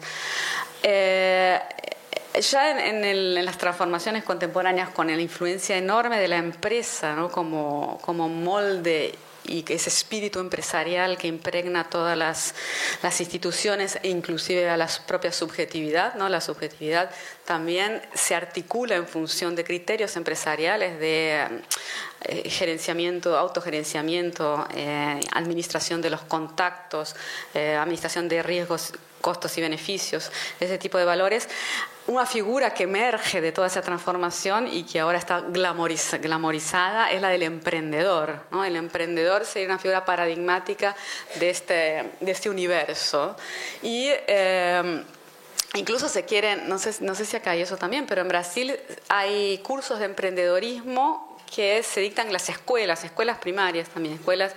Eh, entonces, bueno, o sea, ¿no? Eh, y es, es muy distinto ¿no? de, de, la figura del trabajador y de, del ciudadano, ¿no? incluso el ciudadano, todo eso que, que viene con, con, este, con este menú ¿no? del Estado, de la ley, la jerarquía. Entonces, el emprendedor o el empresario, ¿no? pero el emprendedor es más glamorizado todavía, ¿no? porque no es, no, no es solamente... Emprendedor es una... Es una es un, como un modo de ser, ¿no? Es más que un tipo de trabajo, es una, una actitud, ¿no? La actitud emprendedora, ¿no? Que no espera que alguien le enseñe, ¿no? Sino que va y, y hace solo, ¿no? Entonces hay algo ahí que, se podría resumir con esas dos figuras de impactos en, el, en la configuración laboral. Eh, hay muchas otras características, como el tema del tiempo de trabajo, la separación entre tiempo de trabajo y tiempo de no trabajo, que aquí está muy clara no, solamente en el horario laboral, se, trabaja de 7 a 5 y a las 5 se deja de trabajar, ¿no? Eh, o el fin de semana, o las vacaciones, ¿no? No se trabaja. Eh, en, este paradigma se trabaja todo el tiempo, ¿no? porque la lógica de las redes no tiene límites. ¿no? Se trabaja todo el tiempo y también uno se divierte todo el tiempo, ¿no? porque hay toda esta cuestión del entretenimiento, del espectáculo. Google, ¿no? como empresa paradigmática de este universo, que es toda de colores, con puff, y con ping pong y con, con, cosas divertidas, ¿no? nada que ver con la, esto, ¿no? con el trabajador, aquel, esos monumentos del trabajador enormes, así épicos y heroicos. ¿no? Es, es, es, otro tipo de héroe, ¿no? es este, el, el, el, emprendedor glamoroso que todos estamos llevados a ser, ¿no? En distintos planos, ¿no? Hay que ser emprendedor en todos los aspectos de la vida, ¿no? Y eso tiene que ver con la optimización de la performance y tal. Eh, quisiera que nos detengamos un poquito en el tema de la memoria en dos sentidos, digamos. Por un lado, en tanto, digamos, sociedad hiper instantánea, eh, qué lugar queda el, tema de la memoria, la historia. Eso por un lado. Y por otro lado, el tema de la memoria, digamos, como, como práctica eh, en la transmisión de conocimiento, digamos, eh, a partir de las modificaciones que un celular, digamos, es una especie de memoria externa constante, cómo eh, podemos proyectar o si, se, si mapeaste algo en ese sentido y qué efectos puede tener en la educación en general. Sí, bueno, enorme, así me quedé con la, memoria. Em, a mí me llamó mucho la atención todo el debate en torno al derecho al olvido. ¿no? que hace, no sé, dos o tres años, es difícil ¿no? recordar porque estas cosas pasan tan rápido, que la Unión Europea eh, aprobó ¿no? una serie de medidas Em, que permitían, hacían legal, no legalizaban la posibilidad de exigirle a los buscadores de Internet, como Google, em, que borre ciertas cosas, que no muestre ciertas cosas que, em, que cualquier ciudadano, cualquier individuo considerase que podía ser perjudicial para su reputación. ¿Se acuerdan de esto, no? El derecho al olvido el debate en torno al derecho al olvido. Eh, bueno, todo eso eh, suscitó toda una serie de discusiones, etcétera. A mí lo que me llamó la atención es que no se, no se solicitaba que se borre algo porque era incorrecto o inexacto o mentira, como en, en la prensa, ¿no? en, la, en, los medios de comunicación tradicionales hay el derecho a réplica, ¿no? O el derecho a, fe de ratas, en fin, cuando algo está equivocado, cuando algo es mentira, cuando algo no es real, la persona que se siente perjudicada tiene derecho a que el diario en cuestión o el medio de comunicación se retracte ¿no? y diga esto es mentira, nos equivocamos. ¿no? O entonces la persona tiene derecho a, dar su visión de los hechos y decir en realidad no es así. Bueno, el caso del derecho al olvido no, era, no pasaba por, por ser mentira, no, pasaba por, por ser inexacta la información. ¿No? Podía ser que cuando uno busca el nombre de alguien en Google aparecen hechos que son verdaderos. O sea, de hecho ocurrió esto con esta persona. Pero la persona considera que eso lo perjudica. Entonces no quiero que se sepa. Y eso se consideró un derecho, el derecho al olvido. Eh, a mí me llamó la atención que se llame así, ¿no? Derecho al olvido, porque en realidad no es un derecho, ¿no? O sea, eh, lo que se pide es que, es que no se sepa, que Google no lo muestre para que no se hable de eso, ¿no? Entonces tiene mucho que ver con esta cuestión de la performance y la visibilidad. Lo importante es que no se vea, no que no haya ocurrido. Lo importante es que no esté visible. Y al no, pero al no estar visible no ocurrió, porque se inscribe en esa lógica. Si no se muestra, entonces no ocurrió. No es que, bueno, sucedió en mi pasado, me condena y lo voy a elaborar y yo tengo que hacerme cargo de eso y lo voy a trabajar y bueno, por más que haya sucedido, yo estoy superándolo. No, es esta lógica moderna. Es la lógica contemporánea. Sucedió, no quiero que nadie lo sepa, tengo derecho a que nadie lo sepa y como nadie lo sabe, no pasó, no sucedió. ¿No? O sea, como nadie lo ve, dejó de pasar un poco que se confirma esta lógica, ¿no? idealmente, claro, ¿no? pero me acuerdo que en, su momento, que más o menos, bueno, escribía un artículo sobre eso, había, se consultaba a abogados, ¿no? porque bueno, ¿cómo funciona esto? Y un abogado dijo, entre, entre las cosas que estaba diciendo sobre el asunto, decía, bueno, porque hoy en día uno es lo que Google dice que uno es. Y, siguió hablando de otras cosas, lo, lo pareció lo más natural del mundo. Y es cierto, o sea, uno puede también, si no está en, haciendo análisis sobre la sociedad, dice, bueno, sí, es verdad, uno es lo que... Pero es sintomático, ¿no? O sea, que uno sea lo que Google dice que uno es. Por lo tanto, si Google no dice que uno es eso, uno no lo es, ¿no? o sea, el criterio de verdad es lo que está expuesto ahí, lo que los otros ven. Si no está expuesto y no lo ven, entonces no es más verdad. Entonces la memoria dejó de ser lo que era también, ¿no? La memoria, que es un ingrediente fundamental de la era moderna. La historia, la memoria, los archivos, ¿no? Todo lo, la verdad ahí está, está en, no solamente a nivel individual, de vuelta al psicoanálisis, ¿no? sino a nivel eh, colectivo, la historia de los países, la historia mundial. Eh, ahora tiene esta, esta posibilidad de flexibilizarse también en función de la mirada del otro, ¿no? de una verdad esencial. ¿no? Em, bueno, eh, tengo una, estaba pensando en una pregunta en relación, retomando un poco el, tu desarrollo y, el tema de las redes y la red, digamos, esta caracterización de redes que atraviesan paredes. Eh, me pregunta, o sea, la, pregunta tiene que ver con eh, la reconfiguración del de, el espacio público y el espacio privado y sobre todo pensando en cómo eh, en los tipos de incidencia en, el espacio público y en la esfera pública eh, a partir de este, de este nuevo de, este nuevo modo público, modo privado o de esta nueva reconfiguración de lo público y lo privado. Eh, y particularmente si podías hacer mención eh, en, algunas entrevistas he visto que eh, este tema de, la reconfiguración del espacio público, del espacio privado, en relación a la seguridad, por ejemplo, mm. eh, me parece muy interesante en algunas entrevistas que ha salido, así que si podías comentar algo de eso. Sí.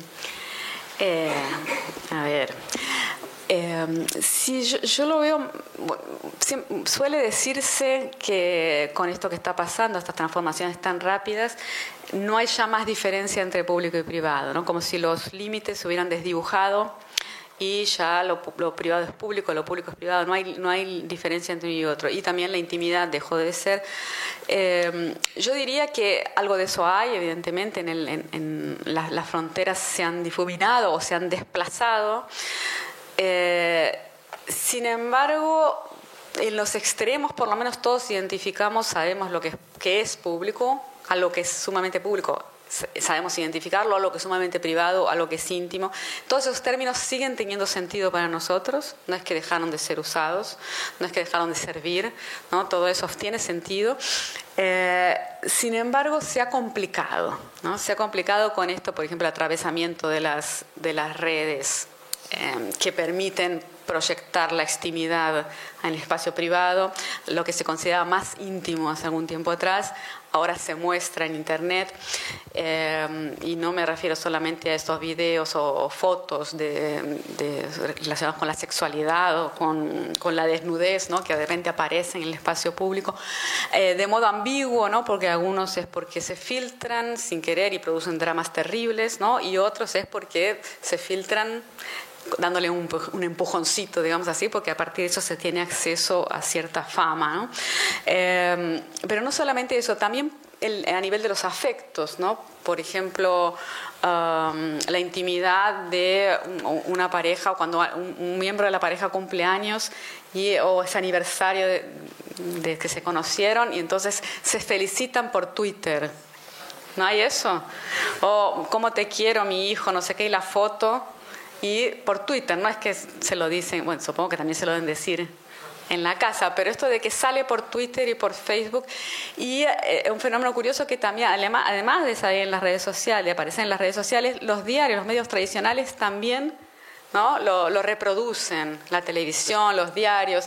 Fulanito le deseó feliz cumpleaños a su hijo y la foto en Twitter. Todo eso es, se supone que era intimidad, ¿no? Y que es, todo esto forma parte de este paquete de la extimidad que se proyecta en las pantallas.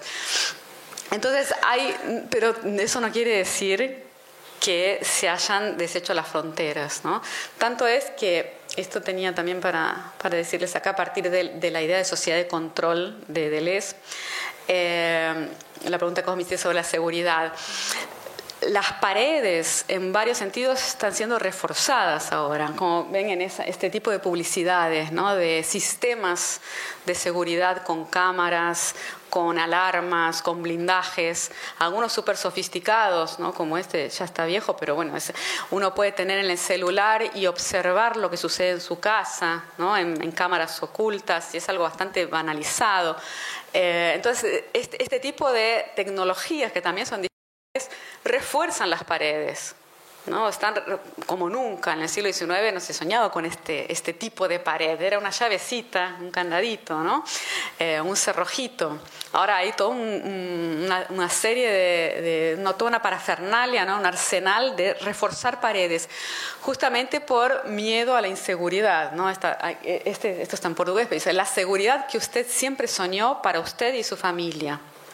Una promesa de seguridad que la misma tecnología vende a partir de una, un supuesto de inseguridad que está instalado en el mundo y sobre todo en el espacio público. El espacio público que es de los otros, los otros, ese gran otro que no soy yo, mi familia, mi privacidad, y que produce miedo.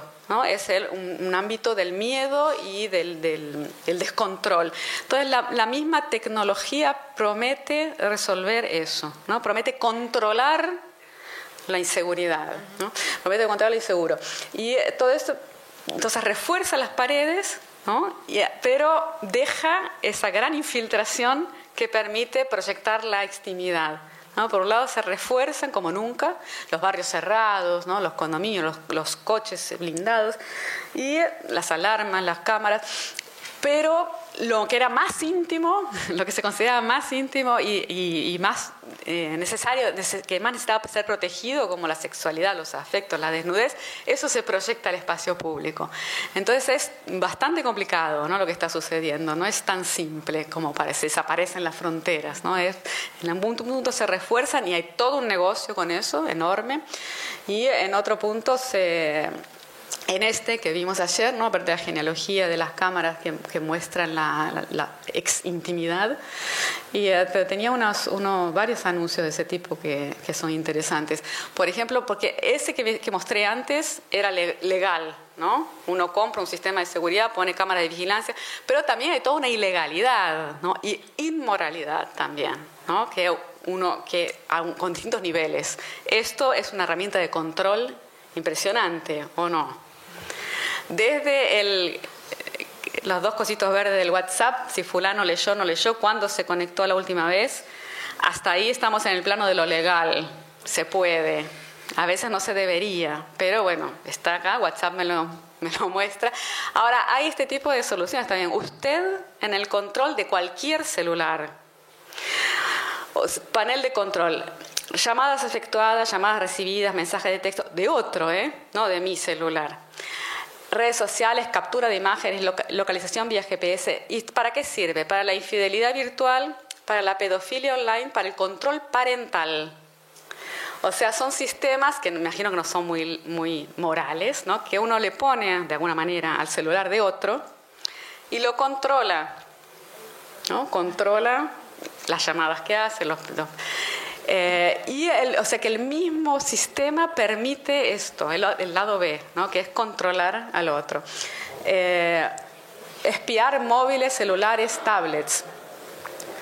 Proteja esto para los, autos, ¿no? Hay todo un, todo un comercio del control eh, edificado encima de la inseguridad, ¿no? de, querer controlar al, al, a eso inseguro que es el otro. El otro en todas sus variantes, desde el otro del espacio público hasta el marido ¿no? y el hijo.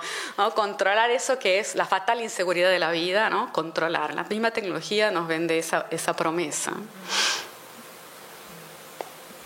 Bueno, yo seguiría haciendo preguntas, pero ya estamos un poco eh, sobre lo estipulado a priori y estaría bueno que arranquemos, si quieren, con alguna pregunta, intervención por parte de los asistentes.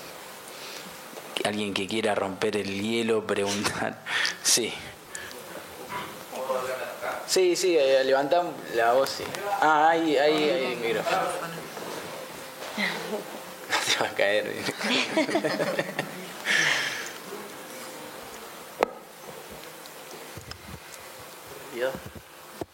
Hola. Eh, bueno, yo te quería preguntar con respecto, bueno, a esto que venimos hablando ¿no? desde ayer, de la conformación de nuevas subjetividades y esta tensión entre, entre extimidad o intimidad. Y yo quería pensarlo tal vez en un plano, si se quiere, más simbólico o, o abstracto, eh, si esta idea de redes que atraviesan las paredes y, la emergencia de, nuevas tecnologías y cada vez más, eh, si de alguna manera no se está constituyendo o crees vos que se constituye una suerte de metacuerpo o gran cuerpo colectivo digital y, de qué manera esa, esa construcción, si se quiere, masificada, eh, cómo afecta a la singularidad de cada persona, digamos, dónde queda eh, esto que hablábamos, ¿no? El espacio propio, eh, qué queda, digamos, de esa especificidad, si se quiere, eh, de lo que es cada persona, porque de alguna manera estamos en una sociedad con preferencias, gustos, que de alguna manera están dirigidos, condicionados, entonces parece que no hubiera espacio para, y esto que hablábamos también, ¿no? De que no hay autenticidad o se pide autenticidad, pero sin embargo parece que ya estuviera todo hecho y simplemente nosotros tenemos que acoplarnos a, eso que se vende o que se muestra, no sé. Eso. Eh, sí, lo del metacuerpo digital, no sé si, entendí del todo, pero tiene que ver con esto de estar todo el tiempo conectados, ¿no? O sea, estar de no, que no haya resto. Un poco la, otra pregunta que vos me hacías, ¿no? ¿Qué es lo que no, lo que no, lo que queda eh, protegido, ¿no? Eh, bueno, yo creo que es, es, uno de los desafíos, ¿no? porque en el paradigma moderno hay varios espacios de protección. Eh, solo claro, esa protección, podemos pensar en la privacidad, podemos pensar en la interioridad ¿no? y en los intersticios también entre el espacio, como decía antes, sale, se sale del trabajo, se va a la calle. Hay espacios en los cuales estás fuera de las instituciones de, de, confinamiento ¿no? y de, vigilancia y eso. Eh, al mismo tiempo, bueno, eso, esto no, no, sucede ahora, porque las redes funcionan en 24 horas por día en cualquier lugar, ¿no? entonces no hay límites de, de, tiempo y espacio. Estamos todo el tiempo ¿no? en, en, situación, en disponibilidad, ¿no? eso también eh, es, eh, es, es, agotador, estamos todo el tiempo disponibles, ¿no? online o deberíamos estar. Eso es agotador. Entonces, por un lado, no, parece como que faltan esas instancias, hay que inventarlas, ¿no? no hay esas instancias de refugio, hay que practicar cierta violencia ¿no? contra el mundo para poder inventar esa, contra el mundo y contra nosotros mismos muchas veces. ¿no? Cuando entonces hay una especie de hiperexposición ¿no? y una vulnerabilidad también. Eh, lo que pasa es que también no, no, hay, no hay que... O sea, me parece importante no no romantizar esa privacidad y esa interioridad decimonónica, ¿no? porque además, además de un refugio, también era una prisión. ¿no? O sea, había ahí algo muy em, pesado o rígido que eh, fue de alguna manera conquistada la flexibilidad, ¿no? Pero bueno, eh, ahora tenemos otros problemas, como por ejemplo este, el riesgo de estar todo el tiempo en contacto con mucha gente y en la visibilidad que, eh, que me parece que para muchos de nosotros se ha vuelto agotador. ¿No? Momento terapéutico. Hola, gracias. Mira, a mí hay un concepto que no, que de, los, de los cuadros que hiciste eh, que no me queda claro eh, cuando hablas de la conexión, la visibilidad, eh, por un lado, y por el otro lado la introspección y la concentración. Yo a estos conceptos los entiendo como capacidades, requerimientos, cualidades, características, condiciones para crear este tipo de subjetividades. El que no comprendo como una, como una capacidad o requerimiento es la dispersión porque considero que, la dispersión es una sintomatología, es una incapacidad de poder este, concentrarse es como una, anulación. Quizás yo lo, no sé si cuando vos hablas de dispersión te podés referir a lo que sería una diversificación, la capacidad de poder estar en varios lugares y tener la capacidad de poder separarse, como se le dice, hay personas que tienen esa capacidad de poder hacer muchas cosas bien a la vez. Mm. A eso, porque yo dispersión es como que no lo, no le encuentro ese concepto, lo veo como una sintomatología y no como una cualidad a, que, posibilidad, que posibilita la construcción de esa subjetividad. Sí, sí, dispersión tiene como connotación negativa, ¿no? Eh, sobre todo parece dicho por la profesora, ¿no? estás disperso, como, él, como le dije a él, te dispersaste, tenés que concentrarte. Es lo contrario de la concentración, ¿no? Desconcentrado. Pero yo creo que llegué a decirlo ayer, como que e, esa palabra tiene todavía para nosotros decimonónicos, por lo menos tiene esa carga peyorativa, pero quizás justamente podríamos sustituirla por otras como multitarea, ¿no? Multitarea me parece que es así bien acorde con ese paradigma de la subjetividad contemporánea. Ahora vos dijiste, hay gente que tiene esa capacidad de hacer muchas cosas al mismo tiempo. Bueno, eso es lo que se, se requiere de nosotros, ¿no? O sea, y que nosotros requerimos de nosotros mismos también, la capacidad de hacer muchas, por ejemplo, está en la conferencia y al mismo tiempo estar respondiendo mensajes, ¿no? estar viendo lo que uno se está perdiendo en Facebook, estar como en mil cosas al mismo tiempo.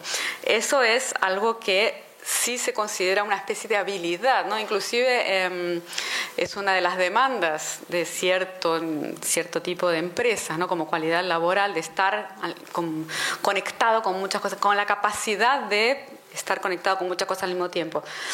Ahora, en el régimen escolar, eso claramente no funciona, ¿no? O sea, es en conflicto con el régimen escolar que quiere que estés ahí prestando atención, ¿no? Entonces ahí la dispersión sí aparece solo como un síntoma negativo y ahí es donde aparece el conflicto ¿no? y la tensión y se lo medicaliza por ejemplo para resolverlo y sintonizarlo con el régimen escolar pero fuera del régimen escolar no deja de ser una, una cualidad que se nos demanda ¿no? que se nos demanda y que es útil aunque más no sea porque el consumidor tiene que ser disperso.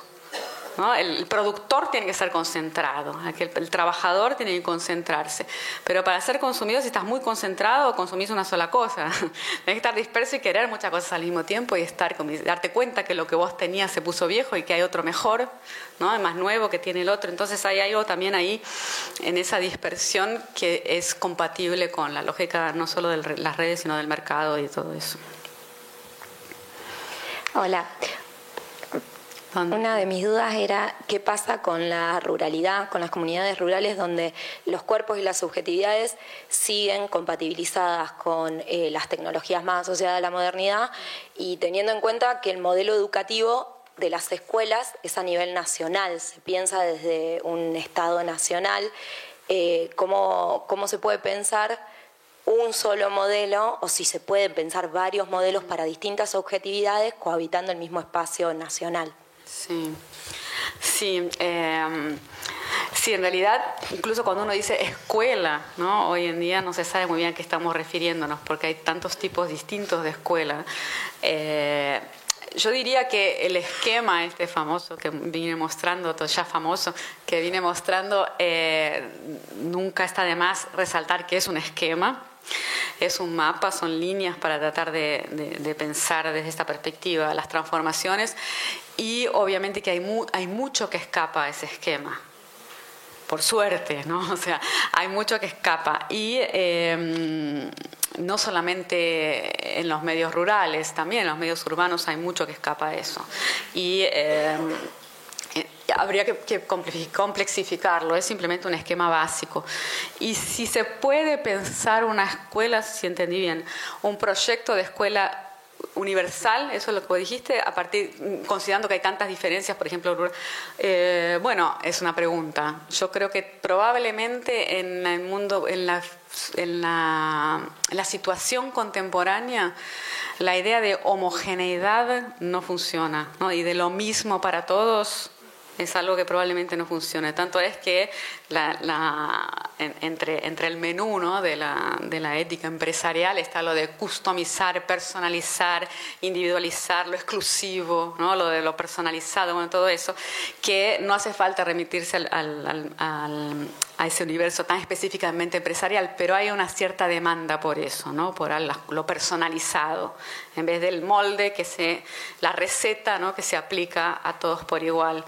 Probablemente eh, eso sea muy difícil implementarlo ahora, probablemente no vaya por ahí la, la posibilidad de reformular la escuela, lo cual complica más las cosas. ¿no? Hola, acá.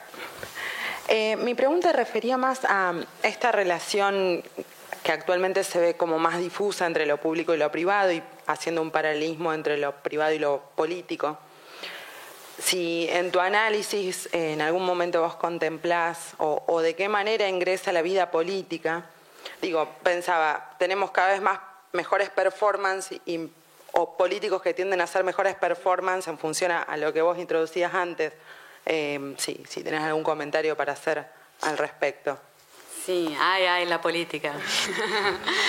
eh, sí, eh, a ver si tengo algún comentario. En realidad yo creo que lo más interesante que, que está pasando a nivel político me parece, ¿eh? no, esto no tengo mucha, mucha seguridad, pero tengo la intuición de que pasa por otro lado, no es por los partidos políticos, no es por la política tradicional.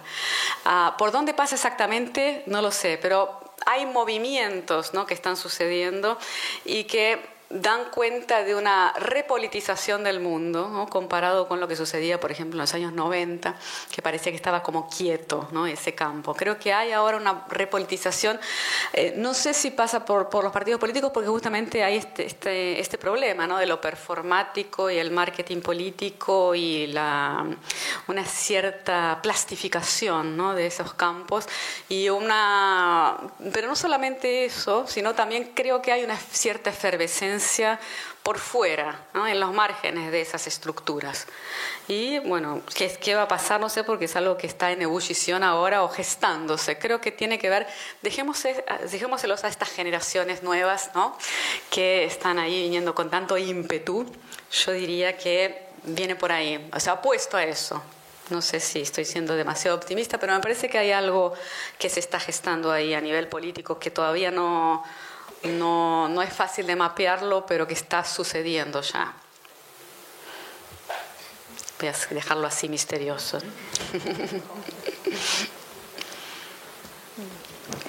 Hola, eh, sí, bueno, mi pregunta también un poco venía por ese lado porque ah. eh, pensaba así, que ahora que en Argentina que estamos de cara a unas elecciones legislativas tan importantes, mm. bueno, ¿qué pasaba un mm. poco también eso con el mundo de la política, que como todo parece tan atravesado por el, por el espectáculo y no se pensaba, por ejemplo, en, el uso del Twitter que le dan a los... que, que los políticos lo utilizan parece como cualquier celebridad del cine o de la televisión, que es algo que, bueno, ya tiene años ese fenómeno que de todas maneras a mí se me sigue antojando como algo muy bizarro. Y después, bueno, ahora por ejemplo en cuanto a la propaganda callejera, eh, cómo de repente el texto, las palabras ocupan cada vez menos espacio y hay una sobre, un sobredimensionamiento de los rostros, del rostro de, de la imagen física, rostros cada vez más grandes, cada vez más photoshopeados más intervenidos. Más y, muñecos. Sí.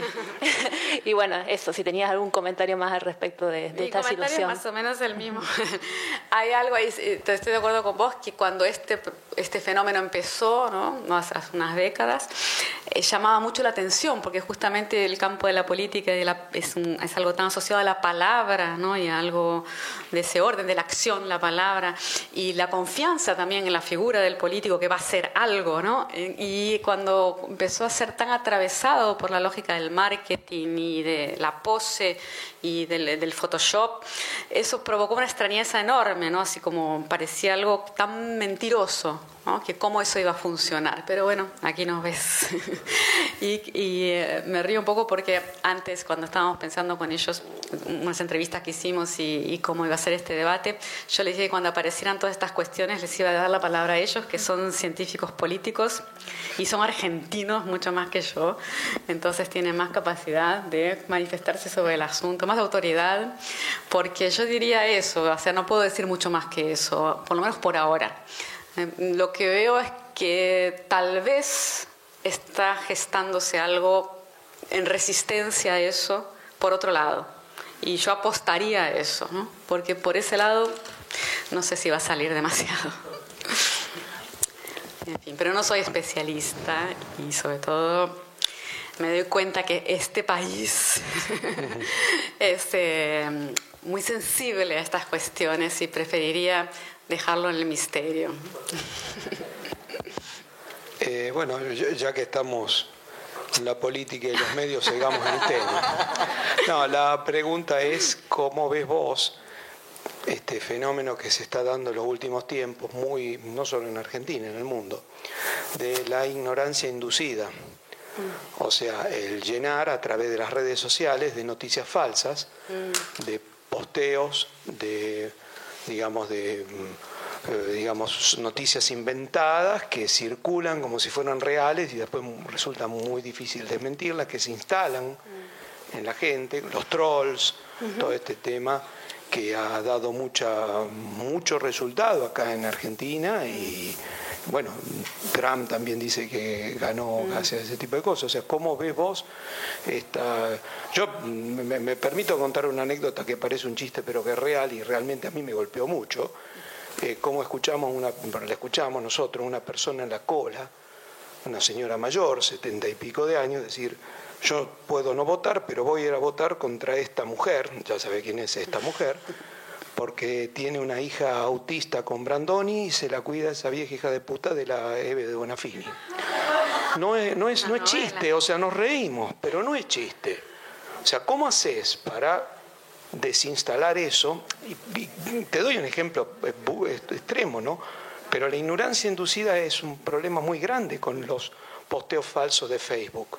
Eh, muchas veces hasta tiran noticias contrarias para que uno pique y después quede eh, pedaleando en el aire, eh, eh, con, digamos, conectando o, reproduciendo una mentira. Bueno, yo, respondería eso un poco en la línea de la, de la cuestión del, derecho al olvido, ¿no? O sea, de la, de la verdad es lo que está visible. ¿no? Y si fue convincente de alguna manera, entonces es verdad. Si el otro le dio el otro le dio entidad de verdad, entonces se transformó en verdad. Claro que todo eso entre comillas, ¿no? Porque es otro, es otro criterio de veracidad que tiene que ver con eh, la construcción en la visibilidad y en las pantallas. O sea, si el otro lo vio y le, y le dio entidad de verdad, entonces es verdad. Todo entre comillas, si querés, pero hay algo ahí de eficacia, ¿no? y, y en el momento en que no es más visible, entonces no es más verdad. Si no está visible, no es. Si no se ve, no sucedió. Eh, yo lo asociaría a todo a este régimen que estoy diciendo, que estoy tratando de mapear ahí, que tiene que ver con este desplazamiento del eje de la verdad interior y sólida, aunque sea gaseosa, pero es em, esencial y es inamovible, sólida, em, en sentido estática, estable, y esta otra verdad que por su misma composición interactiva y dependiente de la mirada del otro, es flexible, ¿no? es mutable. Entonces no es no tiene por qué ser auténtico, ¿no? como decíamos antes, es una, es una, autenticidad cuyo criterio de veracidad es la mirada del otro. Entonces, si, todo, los que ven dicen que es verdad, es. Eh, no digo que tenga que ser así, ¿no? pero hay una serie de creencias y valores que legitimaron eso. ¿no? Y eh, claro que que se puede luchar contra eso y se puede desconstruir eso, pero que está instalado y que probablemente algún tiempo atrás no hubiera sido eficaz porque se desmiente y ya no es más verdad, creo que ahora no funciona con esa eficacia. Y sí, es muy complejo, pero podría explicarse a partir de todo eso. Hola, ¿qué tal? estoy acá. Eh, no, bueno, yo tenía dos preguntas para hacer. Apuntan básicamente a lo mismo o a cuestiones similares. Vos ayer ubicabas como, digamos, en el pasaje entre estos dos esquemas que, que vos mencionabas, digamos, una serie de procesos políticos, económicos, sociales. Y bueno, una de las preguntas iba dirigida a, bueno, cuáles son esos procesos que vos, mm. digamos, identificás en ese pasaje. Y la segunda pregunta es que viene más a colación de que, bueno, hoy cuando hablabas de la, de la cultura de la imagen, yo se me venía esta cuestión a la mente de, digamos, de la sociedad moderna muy eh, eh, en función a un régimen de lo visual, digamos, no sé, se me venían estas frases como ver para creer, todos los criterios científicos basados en la empiria, en la observación, en la medición, digamos, y, se me hacía muy difícil pensar, digamos, toda esta cultura de la imagen como una, como una ruptura con todo ese paradigma, pero a la vez también se me hace difícil pensarlo como una continuidad. Entonces, bueno, nada, ¿cómo lo pensás vos? Sí, bueno, ¿cuáles son esos procesos que, llevaron a esto? Eh, son, son muchos, ¿no? Y algunos de ellos los mencioné eh, a partir de esos autores como Guy Debord o, Gilles Deleuze, ¿no? la idea de transformaciones en la sociedad que tienen que ver con eh, desde em, transformaciones en el mismo capitalismo, énfasis en los servicios y el consumo en vez de la producción, transformaciones en los valores, en, una crisis de la jerarquía y de, la autoridad o del autoritarismo, en fin, como transformaciones de, muy diverso tipo. Eh, las mismas tecnologías están también en ese proceso de transformación, ninguno de, nada de todo esto que te digo es causa, todos son como una especie de marañado de procesos. Pero yo destacaría tal vez un momento que me parece que es eh, importante, ¿no? como un hito, como un marco de esta situación, que son los años 60 y 70, ¿no? las transformaciones culturales, socioculturales, eh, las rebeliones de los 60 y 70 cuyo icono podría ser la contracultura o Mayo del 68, ¿no? que fue, fueron momentos de quiebre en el sentido de transformaciones bastante radicales eh, que ocurrieron de una generación a, la otra. ¿no? O sea, pero tampoco funciona como causa, porque por algo sucedió eso, ¿no? algo estaba pasando en la sociedad que llevó a ese estallido, ¿no? que fueron los años 60 y 70. Pero en todo caso, me parece que en esa época hay un, empieza a darse este quiebre ¿no? hacia otra otro tipo de sociedad. Y ese quiebre estaría señalizado sobre todo por, tal vez podríamos podríamos, tal vez podríamos sintetizarlo como un declive de la ética protestante, por ejemplo, de la moral burguesa como el, esa, ese, bloque de valores que impulsionó a la sociedad industrial, ¿no? al capitalismo moderno, y una reconfiguración de esos valores ¿no? hacia otras formas de, de asociarse, otras formas de relacionarse consigo, con el mundo y con los demás, eh, que dio en estas transformaciones en el trabajo. Pensar las reivindicaciones de los años 60 y 70 Muchas de ellas, ¿no? de esas rebeliones, muchas de ellas son las que comentamos acá y, a lo largo de, estas exposiciones con respecto a la familia, al trabajo, ¿no? a, la diferencia entre trabajo y ocio, espacio público y privado, eh, la política también em, en lo cotidiano ¿no? y no solamente en lo macro, sino también en lo micro. En fin, toda una serie de transformaciones que se dieron de una forma eh, muy enfática en esas transformaciones de la juventud de los años 60 y 70. Entonces, claro que, em, como te decía, esto no es tampoco la causa. O sea, me parece que, hay que tenemos que tratar de evitar la tentación de encontrar una causa, porque cualquier causa que identifiquemos va a ser eh, reductora, no simplificadora. Son transformaciones históricas como comparables tal vez ¿no? a las que transformaron, o sea, la Edad Media en el Renacimiento, ¿no? o al Renacimiento en la Edad Moderna. O sea, no fue una cosa, no fue un. Puede haber símbolos, ¿no? Puede haber eh, la imprenta, no sé, como símbolo de ciertas transformaciones, como ahora podría ser Internet, o la caída del muro de Berlín, en fin, una serie de hitos, pero son transformaciones sumamente complejas, ¿no? sumamente complejas que se desarrollaron a lo largo de varias décadas, y eso porque en los últimos tiempos se aceleró muchísimo, las transformaciones históricas se han acelerado mucho en la sociedad globalizada, pero transformaciones anteriores, ¿no? como esta que decía, de la Edad Media al Renacimiento, el Renacimiento a la Edad Moderna, demoraban siglos ¿no? y eh, se, se, manifestaban también de formas diferentes en distintos espacios geográficos. Ahora todo se ha acelerado enormemente, por eso también varios de nosotros vivimos en este mundo, ¿no? vivimos en este mundo, nos educamos en esta escuela y ahora estamos en, esta, en este otro mundo. Entonces, así que en, en, en, poco, en pocas décadas ¿no? se ha transformado enormemente. Entonces, yo mm, primero no, no podría identificar una causa o un grupo pequeño de procesos o causas y sobre todo no querría hacerlo, porque es realmente un proceso sumamente complejo en el cual intervienen en muchos factores políticos, económicos, socioculturales, del orden de los valores, morales, éticos, y también muchas contradicciones, muchas luchas, resistencias, idas y vueltas, paradojas. Pero eh, en definitiva lo que podemos ver es que aún con toda esa complejidad, me parece que es identificable la transformación. O sea, si observamos esta dinámica podemos identificarla en los años 50, por ejemplo, o en los años 40, funcionando de una forma bastante hegemónica. Y ahora vemos cada vez más esta otra dinámica operando cada vez con más fuerza. Entonces, evitar la tentación de, encontrar una o dos causas o el momento en que esto todo sucedió, ¿no? sino que es es complejo, las cosas son complejas.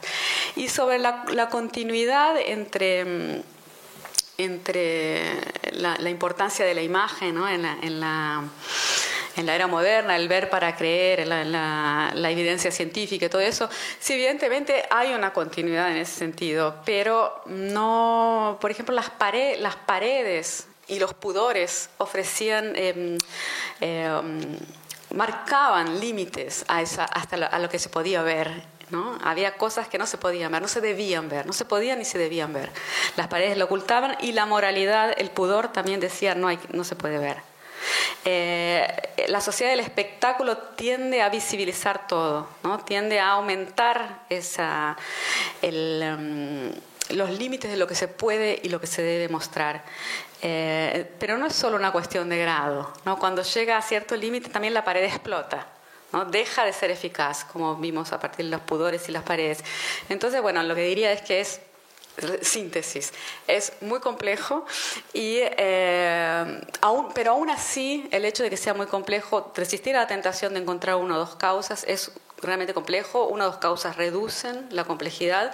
Resistir también a la tentación de pensar en términos de evolución y regresión, eso un poco lo, lo mencioné ayer, ¿no? como es pérdida, decadencia o entonces es solamente progreso, sino que son transformación, transformaciones históricas en las cuales participan una serie de elementos y, eh, y muchos de ellos son contradictorios también.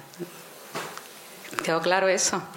O sea, hay resistencias, hay luchas, hay, pero sí este mapa sirve para identificar algo que sin él no, no tenía sentido o era inexplicable o parecía lo mismo que antes, ya este, este mapa sirve. ¿no? Si no, también hay otros, ¿no? y la continuidad también puede servir.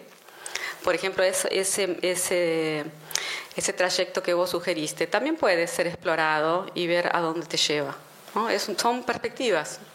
Si sirve para entender lo que está pasando y para actuar, adelante.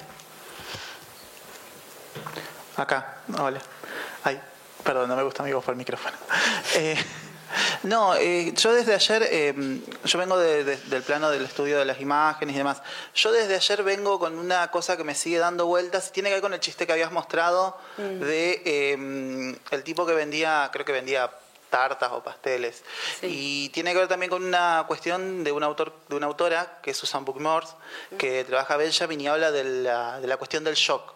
O sea, esta cuestión de mostrar en las imágenes y poder elegir en eso, pero al mismo tiempo una sociedad que cada vez es como que más, eh, o yo la veo así también, y leyendo este, estos autores, como que ya no, ya no como anestesiados o, bloqueados a, recibir la totalidad de esas imágenes que uno va...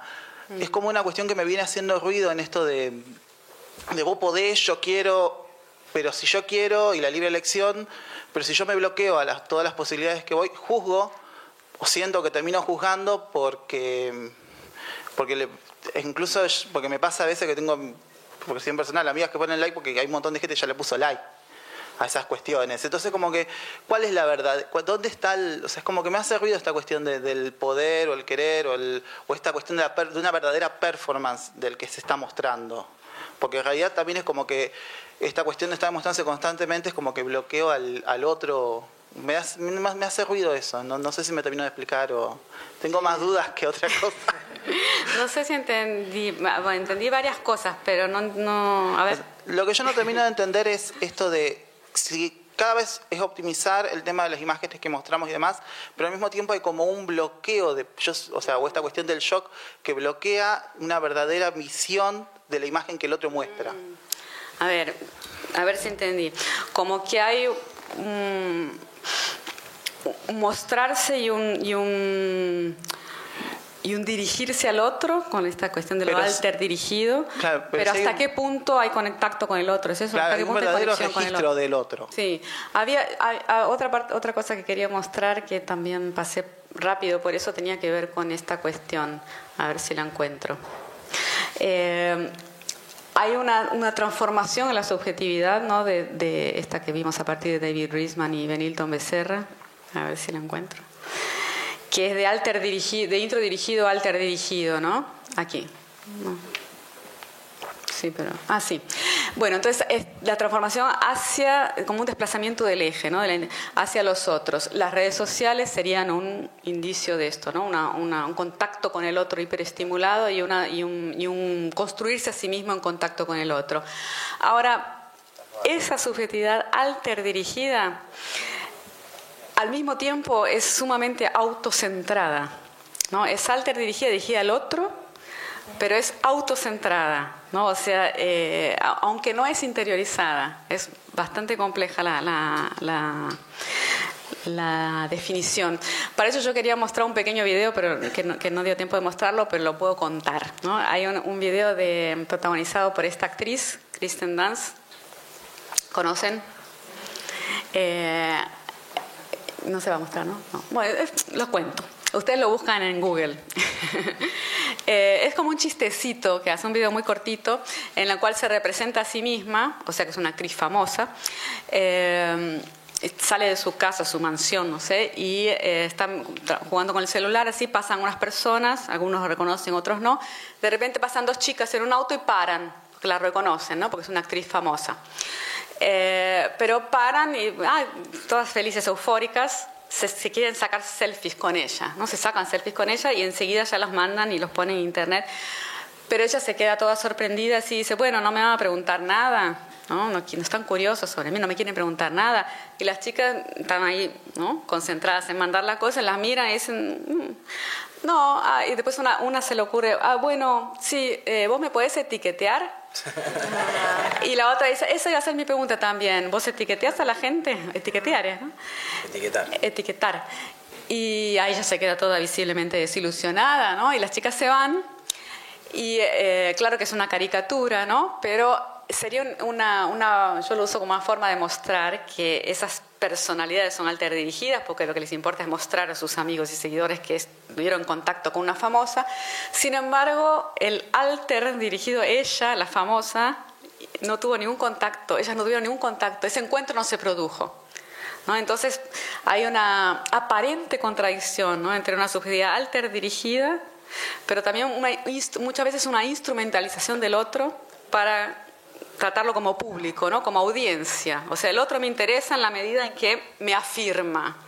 ¿no? O sea, el, narcisismo básico, digamos así, ¿no? El otro me interesa en la medida que afirma y me dice que yo existo, que yo valgo, ¿no? Pero el contacto con el otro muchas veces no se produce. Entonces, por eso digo que es una, una que, a pesar de que es alter dirigida y con toda la potencia que hay en eso, porque podría construirse, y muchas veces se construyen vínculos que antes hubieran sido imposibles ¿no? a partir de esta transformación, sin embargo, hay un, también un autocentramiento ¿no? de un ombliguismo, un egocentrismo eh, muy fuerte, ¿no? a pesar de que no es interiorizada. Pero muchas veces el encuentro con el otro no se produce también por eso. No sé si era la pregunta, si contestó a tu pregunta, pero creo que puede ir por ahí.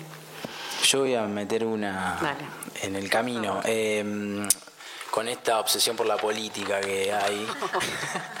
eh, no, ayer hablabas de una dificultad eh, o en cierta imaginación encorsetada, ¿no? Como que hay más mm. posibilidades de imaginar en clave distópica que utópica, en clave política. Sí. Más allá de la cuestión identitaria o partidaria, ¿qué tipo de eh, politización o utilización política de las nuevas tecnologías resultan, digamos, vos, vos pudiste mapear, o, cuál te pareció interesante, o hay alguna que te parezca destacable, por ejemplo, como práctica, no necesariamente como, como proyecto? Eh, como uso político, decís, de las tecnologías. Eh, sí, o apropiación de la tecnología, no en una clave mercantilista, no en una clave individualista, sino en una clave en todo caso más colectiva. Bueno, yo creo que sí. Eh, a ver, vamos a enfocarnos en esta transformación. ¿no? ¿Estamos más o menos de acuerdo que esto está pasando? Puede ser. Carácter introdirigido hacia una personalidad alter dirigida. Eh, esto ha sido en buena parte apropiado por la lógica del espectáculo, la lógica del mercado, y que entonces termina muchas veces desactivando la potencia de la orientación hacia el otro para transformarse en un, show, un show del show, ¿no? autocentrado y que se expone y que quiere simplemente ser aplaudido, ¿no? reconocido. Ahora, hay una potencialidad en esta alter dirección que es altamente política, ¿no? de configuración de la subjetividad en contacto con el otro. Eh, y de alguna manera librarse, ¿no? libertarse de esa ancla interiorizada que es profundamente individualista y, eh, y privada. Hay, hay una potencialidad, ¿estamos de acuerdo con eso? potencialidad hay, y no creo que sea solo potencialidad, a eso voy con lo, decía, político en sentido amplio, ¿no? Formas de asociarse con los demás que en una cultura introdirigida tal vez no, no existían, ¿no? porque también, además de, una configuración de sí muy anclada, muy volcada para esos dramas íntimos, interiores y privados, burgueses, digamos así, ¿no? además de eso, eh, toda una serie de reglas sociales que inhibían ciertos tipos de contactos y que ahora estarían más posibilitados. No, creo que esto, a esto me refería también cuando di esa respuesta misteriosa sobre la politización. A esto me refiero cuando digo que me parece que ahora están pasando cosas que tal vez no las vemos muy claramente todavía. Creo que las nuevas generaciones tal vez van a ser mucho más activas en ese sentido, permitirse formas de asociación y alianzas con otros que para nosotros son, o para las generaciones más antiguas, son, eran impensables, ¿no? Y eso es algo que me parece que tiene un potencial político enorme. Y yo creo que eh, a nivel macro, inclusive ya empezó a pasar y hay algunos indicios, como las manifestaciones que hubo en Brasil en 2013. De alguna manera fue también fruto de este tipo de asociaciones que eran invisibles. Nadie se dio cuenta de eso hasta que sucedió. ¿no? O sea, no, no creo que se limite solo a eso, pero eso fue una sorpresa. Nadie lo esperaba. En las manifestaciones que hubo en Brasil eh, contra el Mundial de Fútbol en 2013, ¿no? que después se transformaron en otra cosa pero que en suma, eso fue un acontecimiento, ¿no? Fue un acontecimiento inesperado, político, nadie duda que fue político, en el sentido macro también, pero también lo de macro, cada vez que digo macro y, micro, suena macri, ¿no? Así decir, macro, macron, macri, en fin, pero eh, vamos a limitarnos a micro y macro, a nivel de las, de las instituciones ¿no? y, de, y, de, las masas en la calle, que es algo claramente político, ¿no? incluso siglo XX y XIX, pero también de estas formas de asociaciones y de politización de la vida que eh, nadie había previsto. Y ahora eso se, se, instaló. O sea, hay algo ahí, un movimiento y formas de asociación, de alianzas, de colectivos que están sucediendo. Ahora, ¿qué va a pasar con eso? No lo sé. Y basta de preguntarme por esto, por favor. bueno, este, llegamos al final. eh, gracias, Paula, por haber venido y.